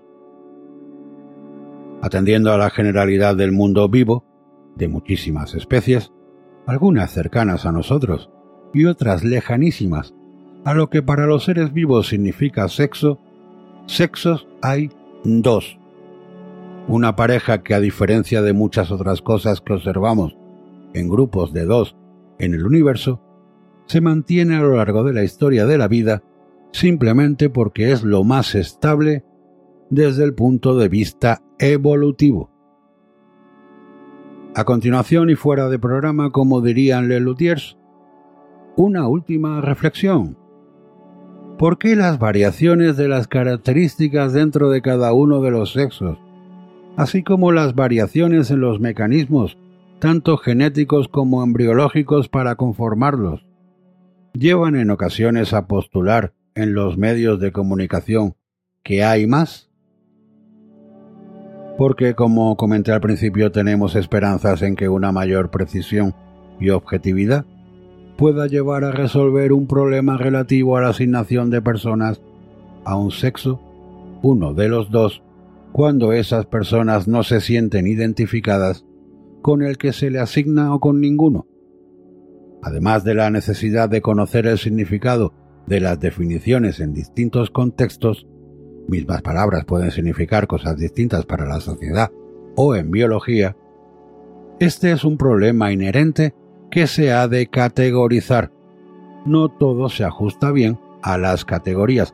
Categorizar lo que nos rodea es una herramienta que empleamos todos nosotros para poder hacer predicciones sobre el mundo. Al hacerlo podemos hacer estimaciones sobre lo que esperamos de determinada realidad, objeto o ser vivo, porque asumimos que los elementos de una categoría presentan ciertas propiedades. Cada ser humano como cualquier otro ser vivo, es simultáneamente un individuo único y un sujeto que comparte características con otros individuos. Esto hace que se nos pueda incluir en categorías sobre las que otras personas piensan algo. Y esto es fuente de tres problemas. Por un lado, un sujeto puede no encajar bien en una categoría o simplemente le gustaría no ser categorizado. Por otro, por motivos sociales, las propiedades asociadas a una categoría pueden ser dañinas para los allí categorizados. La solución a estos problemas podría ser prescindir de las categorías en determinados aspectos. Sexo, orientación sexual, pero esa es una situación que es improbable que ocurra, dado que hacer categorías funciona a la hora de interpretar el mundo, y nuestro cerebro tiende inherentemente a hacer esta clase de simplificaciones. Es muy difícil convencer a todo el mundo que deje de categorizar y no siempre querremos que así sea. Una segunda posibilidad es abrir más categorías o crear nuevas definiciones sustentadas en este caso en estudios científicos que describen de forma más exhaustiva nuestra naturaleza, quizá con la esperanza de que así sean más fácilmente aceptadas. Aunque yo no veo claro que esto solucione gran cosa.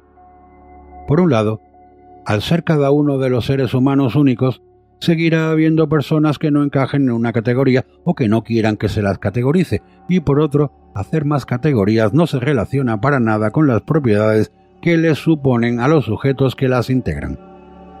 Aquel que quiera justificar una posición ideológica discriminatoria lo hará con esta clasificación o con cualquier otra. Y encima se corre el riesgo de estigmatizar a personas que, para manejarse por la vida, usan las antiguas categorías más sencillas sin hacer ningún daño a nadie. Si lo que pretendemos es explicar que hay que respetar la diversidad individual y los derechos humanos, en absoluto es necesario ninguna justificación de nuestros valores morales sustentada en nuestra biología. Esta última idea, la de justificar valores según lo observado en aspectos biológicos, surge en la creencia de que lo natural es bueno o correcto, la llamada falacia naturalista, y es un pensamiento que creíamos haber superado pero que cada día cobra más auge, y que es peligroso, porque dar por sentado que el orden natural de las cosas es lo correcto, también justificaría cualquier componente innato del comportamiento como positivo, aunque éste fuese a todas luces nocivo. Hay una tercera posibilidad, tratar de que todos seamos conscientes de que las categorías son solamente herramientas para interpretar el mundo, no realidades, que por tanto son falibles y han de ser reconsideradas delante de cada caso particular que nos encontremos. Enseñarnos a ser cautos, a evitar que las características que suponemos de alguien eclipsen las características reales de esa persona educarnos en que hemos de dudar de nuestros juicios y reconsiderar nuestros constructos mentales a la luz de las observaciones que hacemos de la realidad. Llevar a lo cotidiano los modos de la ciencia.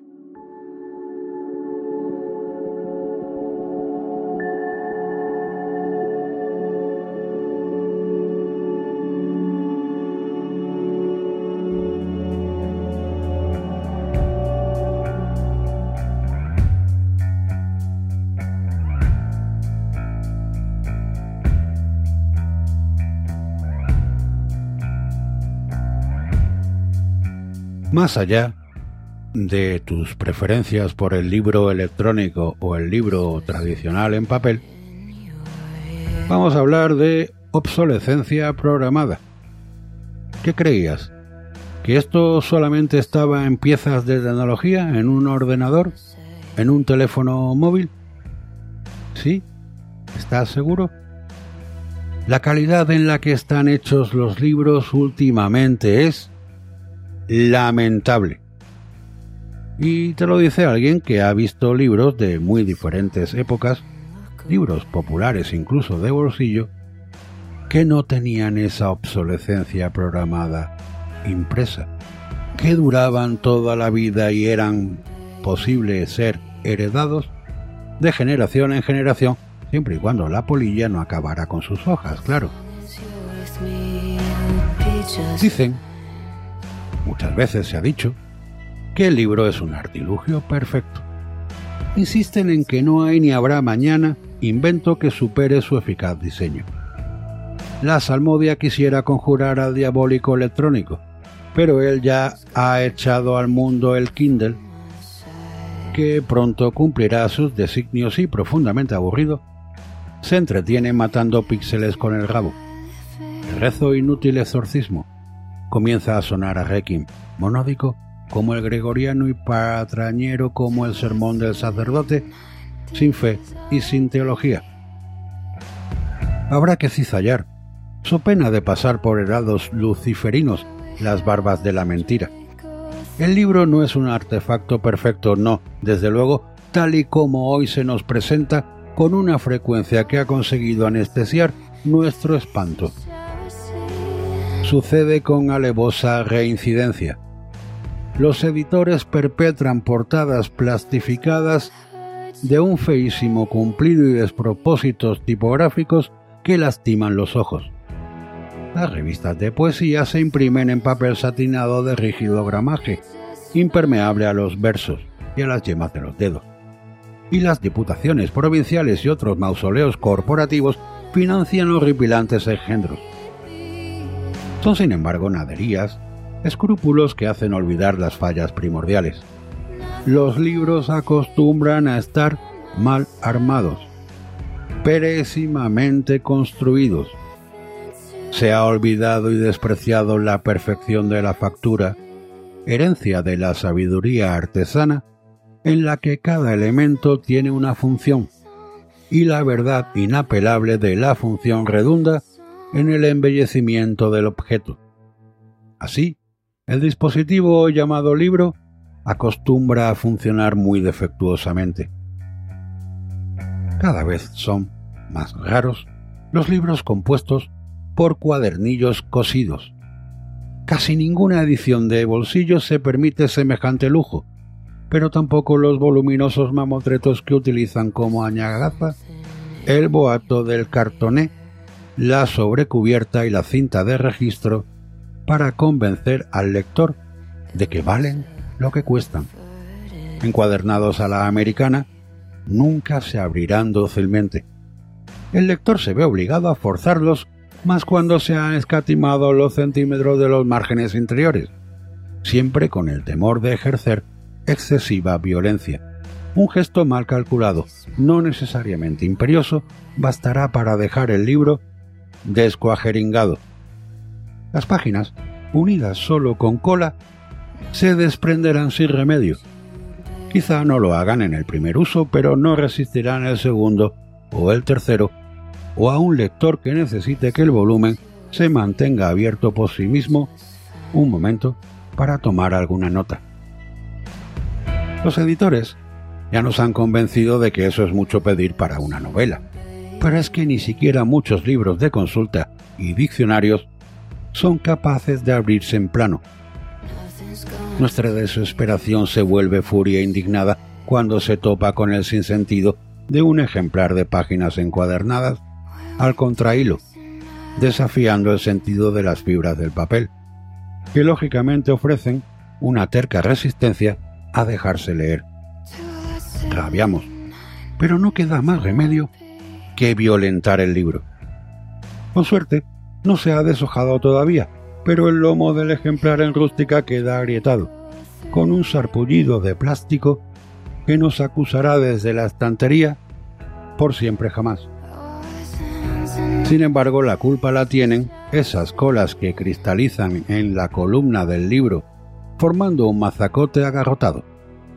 Su anquilosis tiene rudo, salvaje, bárbaro cualquier gesto que le solicite un poco de obediente flexibilidad y protesta con el esquince.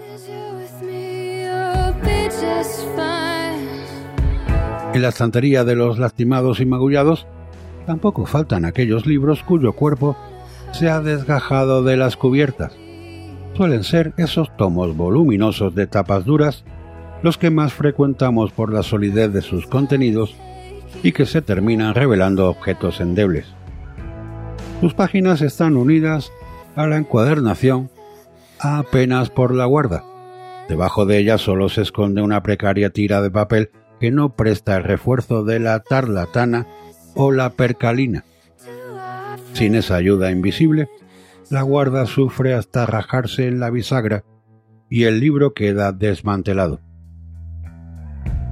Por supuesto, la deliberada impericia con que se fabrican los libros no es nueva. Jaroslav Seifert ya se quejaba de ella y de las evidentes insuficiencias materiales y operativas con que el objeto llegaba a las manos del lector. Su lamento está recogido en un pasaje de esta edición. Tapas duras, lomo de waffles que querría pasar por badana marrón, unas mínimas protuberancias colocadas a voleo con pretensión de nervios, el título y el autor estampados en un amarillo chillón que resulta un patético remedo del pan de oro, incapaz de mantenerse abierto sobre las palmas de la mano, páginas encoladas que ya han comenzado a separarse de sus hermanas. Todo perfectamente dispuesto, se diría que adrede para el sarcasmo. El libro se titula Toda la belleza del mundo. En él, Seifert entona una elegía por los libros hermosos, o lo que es lo mismo, los libros cuya perfecta hechura les permite cumplir con total eficacia su misión.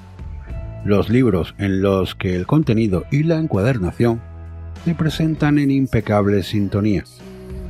Y llora la extinción del oficio de Alois Giraud y Ludmila Giroudba, un matrimonio de encuadernadores del barrio de Malastrana de Praga.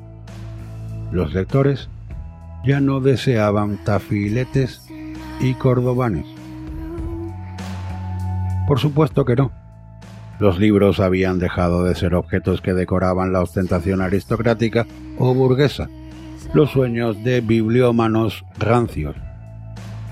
A Seifert no le importaba ser confundido con uno de aquellos sujetos deslumbrados por la suntuaria arqueológica y se atrevía a reivindicar el trabajo del artesano que utiliza un micrómetro para medir el grosor del hilo encerado que empleará para coser los pliegos, que aplica la fuerza exacta para redondear un lomo, que pule los cortes, que se afana con la chifra y la piel, los hierros y el oro, que derrocha una infinita paciencia en la composición de un mosaico, que estampa sus propios papeles de guarda sobre musgo mojado, que construye un volumen que se cerrará con un golpe seco y sólido que soportará lecturas y años que envejecerá embelleciéndose.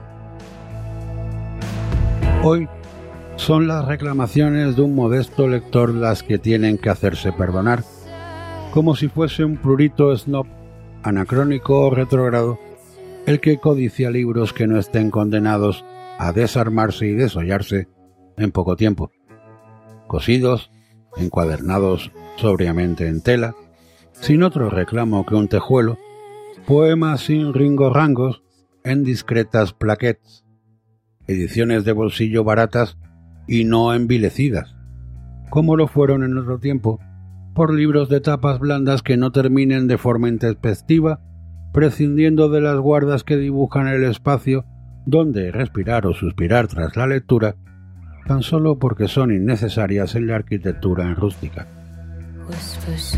Si alguien, desde luego un sujeto verdaderamente inverosímil que todavía necesite el cálido amparo del papel, decidiera rebelarse contra la obsolescencia programada de un libro editado antes de ayer, podría acudir a alguno de los talleres de encuadernación que todavía sobreviven. Ha de saber que el trabajo que va a encargar puede presentar dificultades muy serias. Los márgenes exteriores son tan estrechos que apenas ofrecen la posibilidad de guillotenar de nuevo el libro y los interiores tan minúsculos que no permiten el cajo donde gira la tapa. O tal vez los cuadernillos del ejemplar han sido taladrados para el cosido hasta abrir boquetes, en lugar de finos agujeros, y exigen ser restaurados uno a uno. El improbable lector descubriría al fin que el libro no ha sido diseñado para tener una larga vida, tampoco para disfrutar de una segunda oportunidad o fantasear con el abrigo de los marmoleados vanguardistas de Monse Buxo.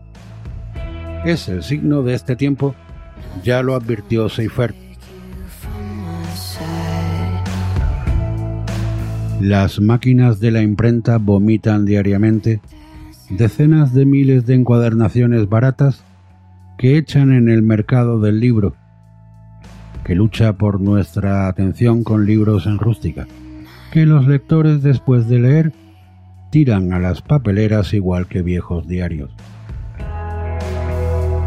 Shakespeare resucitado durante un instante por Hollywood, otra novela sobre la guerra civil, la traducción definitiva de un clásico francés, una historia steampunk y el último premio de ensayo, la poesía de una efeméride necrófila o los sonetos de un cantautor. Todos son concebidos, editados, impresos y encuadernados para usar y tirar. La lógica de esta filosofía del operentorio allana el camino inexorable que conduce al fetiche electrónico, el cacharro que sustituirá a los libros descacharrados.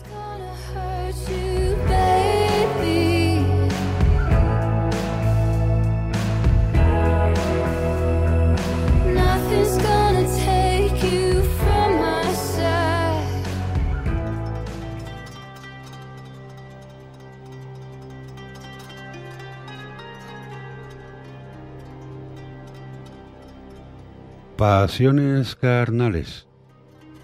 Fernando, capítulo 21. Fernando VII, el falo más grande y feo, para el rey más deseado que resultó ser un felón. Leído el episodio anterior, la primera pregunta que cabe formular al comenzar este no puede ser otra más que la siguiente ¿Quién fue realmente el padre de Fernando VII?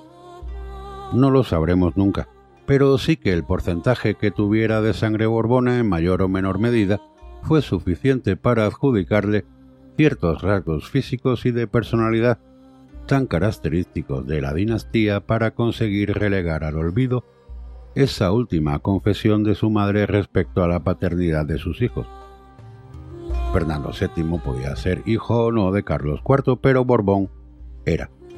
Tanto como para que le tocaran suerte, como a tantos de sus ascendientes, a causa de los sucesivos matrimonios entre familiares, una enfermedad genética del libro. Y mira por dónde, como en casos anteriores, también estaba referida a su miembro viril. No es que fuera de pequeñas dimensiones e inútil, como el del último monarca de la dinastía Habsburgo española, Carlos II, que ya sabemos que a falta de heredero le fue imposible engendrar, tuvo que elegir sucesor entre los Borbones. Tampoco es que no le funcionara o careciera de potencia como algunos pensaban que le podía haber sucedido a su padre. En el caso de Fernando, que ni por asomo era homosexual, como muchos creyeron que lo había sido su progenitor, lo que ocurría era que tenía una verga aún más grande que las de Felipe II y Felipe V, y desde luego muchísimo más fea y más complicada de utilizar, a juzgar por cómo la describía el escritor francés Prosper Marimé en una carta al también escritor francés Stendhal. Fino como una barra de lacre en su base, tan gordo como el puño en su extremidad. Además de esa rareza que le trajo serios problemas para fecundar a sus mujeres, parece que Fernando fue un príncipe desatendido por sus padres. Ninguno de ellos le instruyó en cuestiones de sexo, ni su madre de la que, como su padre tenía una enorme dependencia, que acabó transformándose en un odio feroz, ni su padre que debía pensar que aquello, como tantas otras cosas, tampoco era asunto suyo. Tal vez toda esa dejadez de los reyes inmersos en esa complicada Trinidad, ya descrita en el capítulo anterior, influyó en que Fernando VII acabara siendo aún peor rey que Carlos IV y en que esté considerado el monarca más inútil de la historia de España. Lo que sí se sabe con certeza es que llegó tan pez en asuntos de sexo a su primer matrimonio que le fue imposible consumarlo de inmediato aunque a decir verdad, se desconoce si fue su falta de educación sexual, su macrosomía genital o lo que es lo mismo, unas enormes dimensiones del miembro viril, o un retraso en el desarrollo hormonal, lo que hizo que el entonces príncipe de Asturias fuese incapaz de cumplir con sus obligaciones maritales hasta un año después. Las quejas de su esposa María Antonia de Borbón dos Sicilias y Habsburgo-Lorena más conocida como María Antonia de Nápoles, se escuchaban hasta en su Italia natal. ya antes de contrastar que su esposo no estaba preparado para cumplir como tal. No sólo le había tocado un marido poco agraciado de enorme nariz, labios finos y frente estrecha, como pensó al verlo en el retrato que le mandaron de su futuro esposo, sino que, como comprobó en su primer encuentro, la realidad era mucho peor de lo que ella esperaba.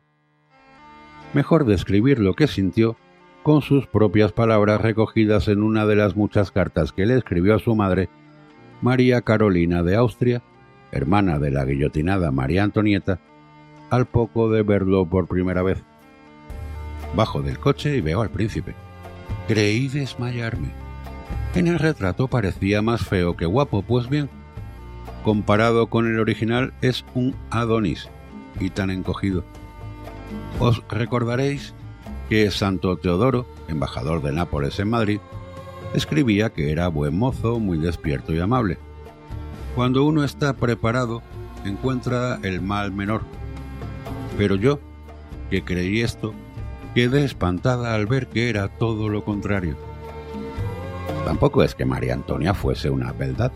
Era rubia de ojos claros y redondos como de vaca mansa, y con esa nariz borbónica característica más bien poco favorecedora, pero tenía el talle fino y unos pechos que al príncipe les fascinaron, como todo su cuerpo, desde la primera vez que los vio. Durante las noches de todo el año en que no consumó el matrimonio, se pasaba el día contemplándolos extasiado. La primera desnudez del otro siempre impacta, incluso a un príncipe heredero que parecía contento con solo mirar. La madre de la esposa incólume no daba crédito a esa situación ridícula, y en diversas cartas a su embajador de Madrid, Santo Teodoro, recogidas por el marqués de Villa Urrutia en su libro Las mujeres de Fernando VII, se quejaba una y otra vez del marido que le había tocado a su hija. Se resumen en una.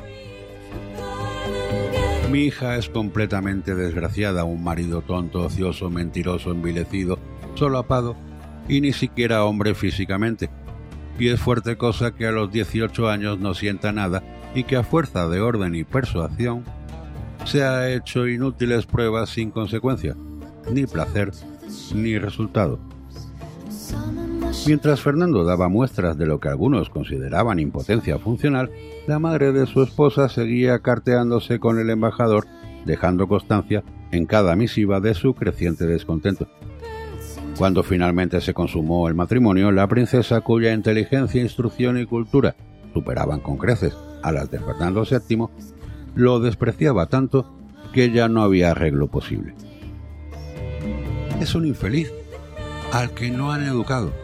Es bueno, pero no tiene instrucción mental ni talento natural, ni tampoco viveza. Es mi antípoda y no le quiero nada. Le volvió a escribir a su madre. La relación fue un infierno desde el principio hasta el final. Durante el tiempo sin sexo con su esposo hubo algunos cortesanos que intentaron, sin suerte, acceder a los tesoros ocultos de la princesa. Pero a ella ni la falta carnal de marido la apartó de la decencia, aun siendo tan infeliz como era. Y si algo contribuyó a agrandar esa infelicidad, fue el odio terrible de su suegra, María Luisa de Parma, a quien molestaban soberanamente la juventud y encanto, que no la belleza, de su nuera. Más parecía la desdentada y cincuentona María Luisa una madrastra celosa que una suegra. O esa sensación daba al ver cómo le cerraba las puertas de palacio para que no fuera a ninguna parte y se la viera lo menos posible. Se quejaba a María Luisa, en sus cartas a Godoy, de inexistentes conductas indecentes de María Antonia, mientras ésta a su vez hacía lo propio con su madre, respecto a las condiciones en las que vivía. Es una víbora venenosa, decía María Luisa, que se lamentaba a sí mismo de sus lecturas y de aquellos molestos ruidos que hacía cuando tocaba el arpa. Y si a ella le molestaban esa inteligencia y cultura de su nuera, de la que renegara tiempo después, por considerarla impropia de las mujeres a María Antonia le enervaba carecer de libertad. Aquí, para todo hay que pedir permiso. Para salir, para comer, para tener un maestro, etcétera, etcétera. Creo que hasta para ponerme una lavativa tengo que pedir permiso. Como María Antonia sabía bien que era María Luisa quien le cortaba las alas, el odio era de ida y vuelta. Pero aunque la segunda parecía solo una mujer celosa, en realidad era también una mujer alarmada. Sabía que su nuera, digna hija de su madre hermana de María Antonieta, además de Habsburgo, aborrecía a Napoleón y se entendía, como su esposo Fernando I, de las dos Sicilias, hermano de Carlos IV, con los ingleses o lo que era lo mismo, se temía que las conspiraciones hubieran vuelto al mismo cuarto de los príncipes, donde tiempo atrás su esposo y ella las pusieron en marcha contra Carlos III. No iba desencaminada la parmesana, como bien comprobó Godoy gracias a sus espías, a quienes les encargó que proporcionaran informaciones falsas a los conspiradores de pacotilla. Constatar tales intentos fallidos de su hijo Fernando de atentar contra la corona hizo que María Luisa pasara de detestar a María Antonia a odiar al matrimonio por completo, o mejor dicho, aborrecía a su rival y menospreciaba a ese marrajo cobarde. Ya sabíamos que le llamaba así, que para ella era su hijo. No duró mucho el enfrentamiento de las italianas porque en 1806 una tuberculosis de ópera se llevó a la princesa de Asturias. Contaba 21 años. Había compartido los tres últimos de su vida con un marido al que no podía soportar y una suegra que cercenaba cualquiera de sus expectativas. No debió de ser muy feliz esta mujer que, quién sabe a dónde nos hubiera conducido de haber conservado la vida. Se la llevó la providencia, aunque tal vez, según algunos, ayudada por la propia María Luisa de Parma y Godoy, que siguiendo la tradición histórica de tantos poderosos, podían haberla envenenado con la sofisticada técnica de introducirle un alacrán en la cama. No está probado en todo caso, aunque eso no significa que no les hubiera gustado hacerlo. Murió sin alumbrar a ningún hijo por lo que los dimes y diretes sobre la supuesta impotencia de Fernando VII volvieron a correr por las cortes europeas. Y eso que, ya había trascendido que disponía de una herramienta de grandes dimensiones y que comenzaba a dejar constancia de sus gustos callejeros, donde desarrolló su entusiasmo sexual con extraordinaria intensidad, sobre todo tras volver de su dorado exilio. Ni cuando se realizó el motín de Aranjuez y se convirtió en rey por poco tiempo, Fernando VII dejó de frecuentar mujerzuelas sería una constante a lo largo de su vida, como también ponerse a cualquier lado con tal de estar en mejor posición. Tras este episodio, Fernando le devolvió el trono a su padre en instancias de Napoleón. Carlos IV, a su vez, se lo entregó al emperador, quien al poco tiempo de nuevo al heredero oficial, a sabiendas que le rendía pleitesía hasta el punto de solicitar de ser su hijo adoptivo en una carta que es mejor no reproducir. En fin, un padre y un hijo con coronas sucesivas pero sin dignidad. Cuando Fernando VII recuperó el trono y regresó como el deseado, convertido en liberal, solo en la cara, en la cruz siempre fue absolutista, prosiguió su ruta por las calles y el placer sexual. No tenía más interés que él mismo y priorizaba su placer al bienestar de España y más aún al de sus territorios en América, que fue perdiendo irremisiblemente. Sus consejeros eran dos oscuros personajes.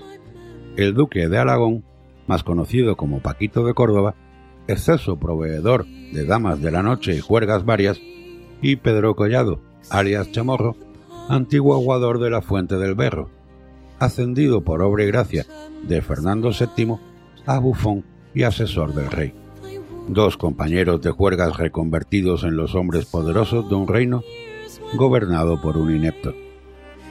Los tres, a rey casi siempre disfrazado, recorrían cada noche las calles de Madrid de uno en otro lupanar y taberna, para terminar siempre en la casa de Pepa la Malagueña, donde Fernando VII, aparte de beneficiarse a la propietaria, se divertía de lo lindo con la peor calaña de la sociedad, ladrones, prostitutas, mendigos y otros especímenes desarrapados, que alternaba con él en el establecimiento.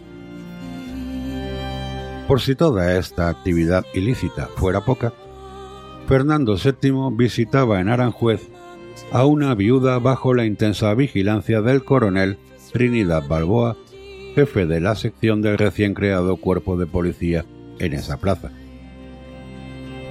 El coronel Balboa era de lo más eficiente en este seguimiento hasta que Fernando VII le amenazó veladamente con trasladarle a África y se olvidó de reportar las acciones del rey a sus superiores.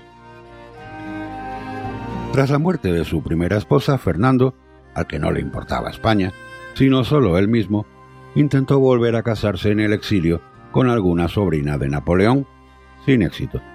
A su regreso de Francia, tras la expulsión de José Bonaparte, convertido en el deseado por una España ansiosa por recuperar su país, no se ocupó de esos asuntos políticos que tanto le aburrían. Eso sí, derogó la Constitución de 1812 y restauró el absolutismo de una tacada, y se aprestó a zambullirse en intensas noches de lujuria y diversión. Pasados diez años, en 1816, acuciado por la falta de ese heredero que le reclamaba el pueblo, decidió desposarse de nuevo. No debió tardar mucho tiempo en escoger porque la elegida no era precisamente un dechado de virtudes. Se trataba de María Isabel Francisca de Braganza, hija de los reyes de Portugal y a la sazón su sobrina carnal, una joven diez años menor que él, fea, pobre y portuguesa, chúpate esa, como decían los madrileños que dejaron su opinión en un pasquín colgado en la verja de palacio tras la boda. La novia, en efecto, no era muy guapa, corda del gran nariz y pequeña boca, pero eso poco le importaba al rey, que solo quería yacer pronto con ella y sin más voluntad que la de preñarla tan rápidamente como fuera posible. Estaba claro que la reina no iba a entretenerle ni por sus encantos, ya sabemos que era fea, ni por su dinero venía sin dote, ni por su triste historia de exilio a Brasil con su familia durante la invasión napoleónica, del que solo volvió para contraer matrimonio con el rey de España, en pos de restaurar las relaciones de ambos reinos. Lo único que le interesaba de ella era que engendrase lo antes posible mientras él seguía disfrutando de los placeres nocturnos acompañado de sus dos amigotes y justificando sus salidas de cada noche por las urgencias de los asuntos de Estado. La reina María Isabel, que no era tonta en absoluto y tenía una extraordinaria sensibilidad tanto que a ella le debemos el Museo del Prado, primero llamado Real Museo de Pinturas y Esculturas y creado en 1819, presionó a sus damas para que le contaran cuál era la magnitud de esos asuntos de Estado. Y como era de suponer, salieron a la luz Pepa la malagueña, la viuda de Aranjuez, la moza de Sacedón y todos los araos y las músicas de las noches interminables en los que el rey gozaba de las peores compañías. Dispuesta a reconquistar a esa joya de marido que tenía, a la pobre Isabel, se le ocurrió la peor de las ideas, emular a todas esas mujeres de la noche que tanta fascinación le provocaban a su marido. Para lograrlo, lo primero que hizo fue vestirse de Manola, pero la cosa no quedó ahí. Una vez disfrazada, se sentó en la escalera de palacio a esperar a su esposo. Cuando finalmente Fernando VII apareció, ya bien entrada la madrugada, con el cansancio y la borrachera de tantas horas delicadas a los excesos, María Isabel se levantó y sin más música que la que sonaba en su cabeza, comenzó a mover brazos, piernas y caderas de manera ridícula y sin ninguna gracia, creyendo que lo hacía como una auténtica manola y que su actuación sería capaz de citar a su marido. Lo único que le provocó al rey fue la risa. Fernando VII estalló en unas sonoras y humillantes carcajadas que debieron de abochornar a su esposa, tanto como lo hace imaginarla de esa guisa y con esa agitación. Ni por esas convenció la reina al monarca de que dejara de salir, como era de esperar. Tampoco fue capaz de darle al heredero que requería la corona y murió en el esfuerzo de ser madre de un desventurado episodio que se recoge en la familia del Prado de Juan Eslava Galán. Hallándose en avanzado estado de gestación y suponiéndola muerta, los médicos procedieron a extraer el feto, momento en el que la infortunada madre profirió un agudo grito de dolor que demostraba que todavía estaba viva. Pobre mujer, tanto amor por el arte para morir con tan poca gracia y belleza. La niña nacida falleció también a los cuatro meses. El segundo round matrimonial de Fernando VII tampoco dio pues los frutos deseados, así que el rey continuaba sin heredero. Y tenía ya 35 años, y los excesos le empezaban a pasar factura. Así que era menester que se apresurase a buscar nueva esposa si pretendía ser padre. Así lo hizo y contrajo nuevas nupcias con María Josefa, Amalia de Sajonia, prima segunda por un lado y sobrina segunda por otro, una niña de apenas 15 años con la que habría de estar casado una década. La infeliz llegó, naturalmente, sin estrenar a la noche de bodas, pero encima lo hizo sin esa información sobre cómo proceder en el lecho, que debía haberle proporcionado, como era habitual, su familiar femenino más allegado. En este caso le hubiera correspondido a la cuñada del rey, mujer del infante don Carlos y hermana de la fallecida María Isabel, adiestrarle sobre los menesteres del sexo, pero ella se negó a leccionar a la alemana. Tampoco la camarera mayor, una mujer muy devota que decidió hablarle de un asunto que para ella rozaba el pecado, porque según alegó, nunca se había fijado en las cosas que su marido le hacía en la cama. Así que la reina llegó a la noche de boda sin preparación ninguna y, como es lógico, sin haber visto ningún pene. Al ver el de ese sátiro regordete que era ya su esposo, enorme, deformado y horrible, se quedó espantada. ¡Santo Dios! ¿Pero eso qué es? exclamó la reina con ojos de cervatillo a punto de ser cazado y añadió No pretenderéis hacer nada con esa cosa, ¿verdad? La reina habló en alemán, así que Fernando no entendió nada, y abrazado por las urgencias eróticas, no solo la miró con una lascivia que a Amalia le provocó repugnancia, sino que se acercó presuroso a ella para tomar lo que era suyo. Pero, ¿qué es lo que queréis? volvió a preguntar ella en la única lengua que sabía. No entiendo ni media palabra de lo que decís, maldita sea, pero quiero entrar ahí, dijo, señalando su vagina con su dedo regordete. La alemana, sin entender tampoco lo que decía, pero aterrada por el gesto, se mantuvo inmóvil apenas unos instantes. El rey aprovechó para acercarse a ella y comenzar a toquetearla primero los senos y después el sexo, momento en el cual la reina se escapó de la cama gritando Sapo asqueroso. Dijo en alemán mientras daba vueltas por la habitación perseguida por el rey. Dios me perdonará si no atiendo este ser abyecto que no sé qué pretende de mí. En la persecución, Fernando VII se tropezó y se dio de bruces contra el suelo. Entonces montó en cólera y llamó a su cuñada y a la camarera mayor para saber qué consejos le habían dado a su esposa para que se portara de tal manera. Sois unas putas las dos, las increpó el rey. Seguro que no le habéis dicho nada a la niña como era vuestra obligación y aquí estoy yo, en medio de este juego absurdo. Putas, que sois unas putas. Tenéis un cuarto de hora para contarle lo que sea y traérmela de nuevo al lecho bien aleccionada. Mientras ambas damas se llevaban a la novia para decirle Dios sabe que, Fernando se encendió un cigarro y en camisa y zapatillas se paseó por su estancia, tan furioso como excitado. A su vuelta, la reina traía tal cara de susto que Fernando se esperó lo peor, pero no imaginó qué sería lo que pasó. Tras tumbarse en la cama, María Josefa Amalia, aterrorizada, ya no opuso resistencia, pero en cuanto el rey se le acercó para inaugurarle el sexo, a ella se le abrieron la vejiga y el ano, y literalmente se meó y se cagó. Así que las sábanas, en vez de rojas de sangre, quedaron marrones de mierda. El olor se le quedó impregnado en la nariz a Fernando VII, que abandonó la cámara asqueado y tardó más de una semana en volver.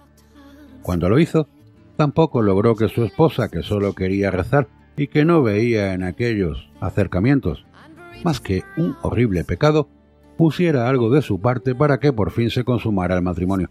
No fue la única noche que se negó.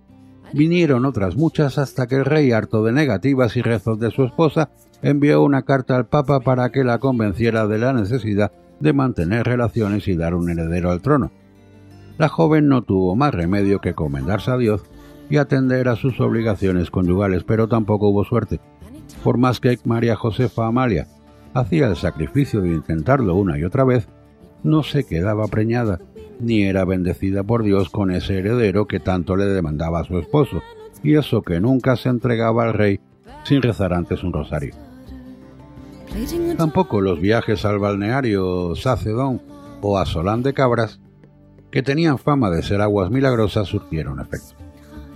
El señor al que tanto rezaba la reina antes, durante y después de los viajes, no solo no le concedió el hijo que deseaba, sino que decidió llevársela con él en plena juventud.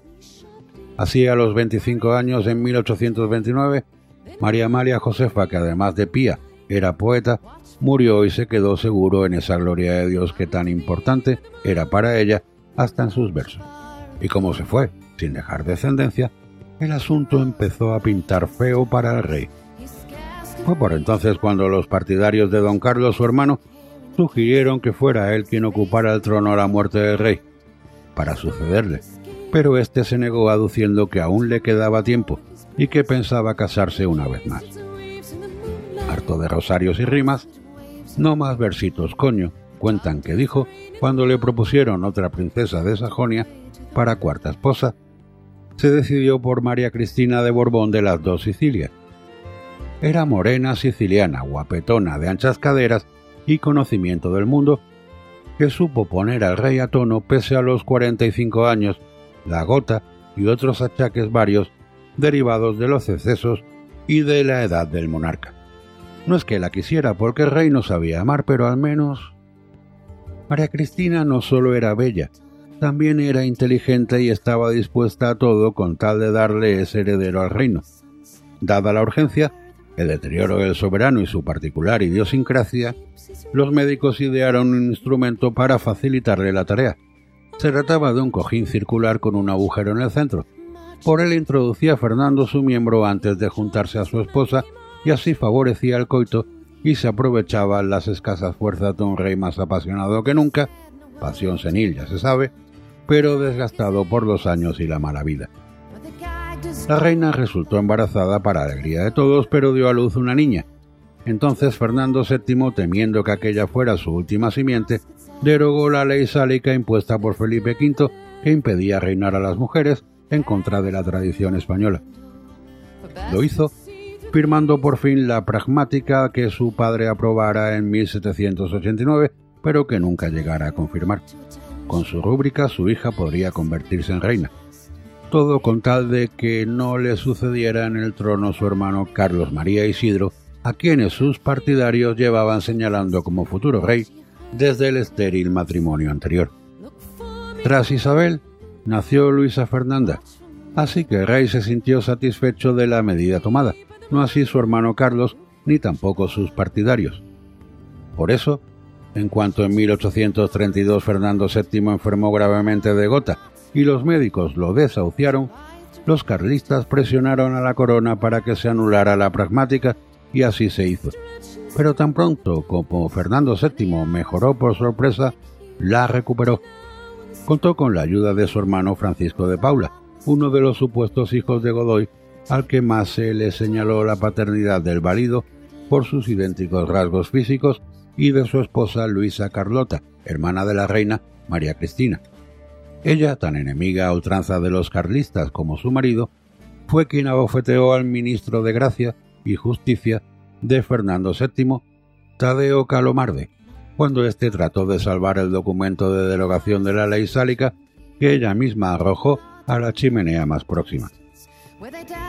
El episodio quedó sellado con esa frase tan popular, manos blancas no ofenden, que pronunció el golpeado ministro, a la que según algunos ella contestó, no hay constancia documental, pero hacen daño. Tras este episodio tal derogación quedó derogada, firme la pragmática y extinguida la ley sálica. Por fin las mujeres podían acceder de nuevo al trono si no tenían un hermano en la familia que se lo impidiera, claro. Al poco, Isabel fue nombrada princesa de Asturias y por tanto heredera de la corona, y quedó en disposición de suceder a su padre, Fernando VII, que murió en 1833. Los carlistas, que ya se habían negado a reconocer a Isabel como princesa de Asturias, más tarde tampoco la reconocerían como reina. Pero esa es otra historia, porque aún nos queda por repasar la regencia de María Cristina, mujer con más sombras que luces, a la que hay que agradecer, sin embargo, que facilitara el acceso de las mujeres a la Biblioteca Nacional más allá de los días festivos. Pero esperaremos al siguiente episodio para conocer más a la reina regente arrebatada de amor y a su hija, marido y amantes varios, no sin antes despedir a Fernando VII, el rey del falo grande y la cabeza pequeña que tanto daño hizo a España. El peor rey para casi todos, que traicionó a su padre, vendió al pueblo que le había sido fiel, anuló la constitución de Cádiz y restauró el absolutismo, trató mal a sus esposas y a todas las mujeres que conoció y fue sin duda un inepto para los asuntos de Estado y para la vida. Que si las pasiones carnales marcaron su vida, fue lo único que le importó.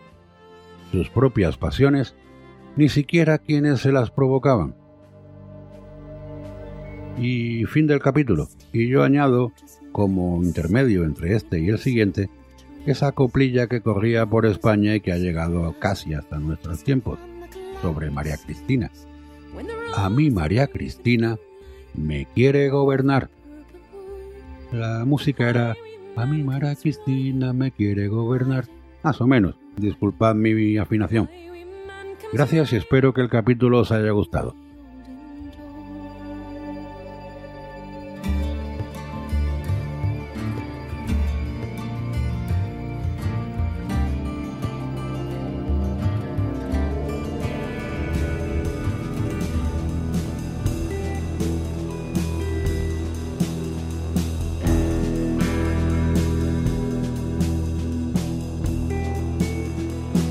Bueno, pues hasta aquí ha llegado el programa de esta semana. Espero que haya sido de vuestro agrado. Una vez más, no hay comentarios destacables, no hay audios que poner y tampoco han habido invitados a una tertulia o a una charla o a un debate. A mí me encantaría teneros en este programa. Por ello os recuerdo que en mi página web www.luisbermejo.com podéis encontrar todas mis redes sociales para poneros en contacto conmigo. Instagram, Twitter, Facebook, etc. Muchas gracias, os mando mucha fuerza y permitidme un fuerte abrazo. Hasta pronto.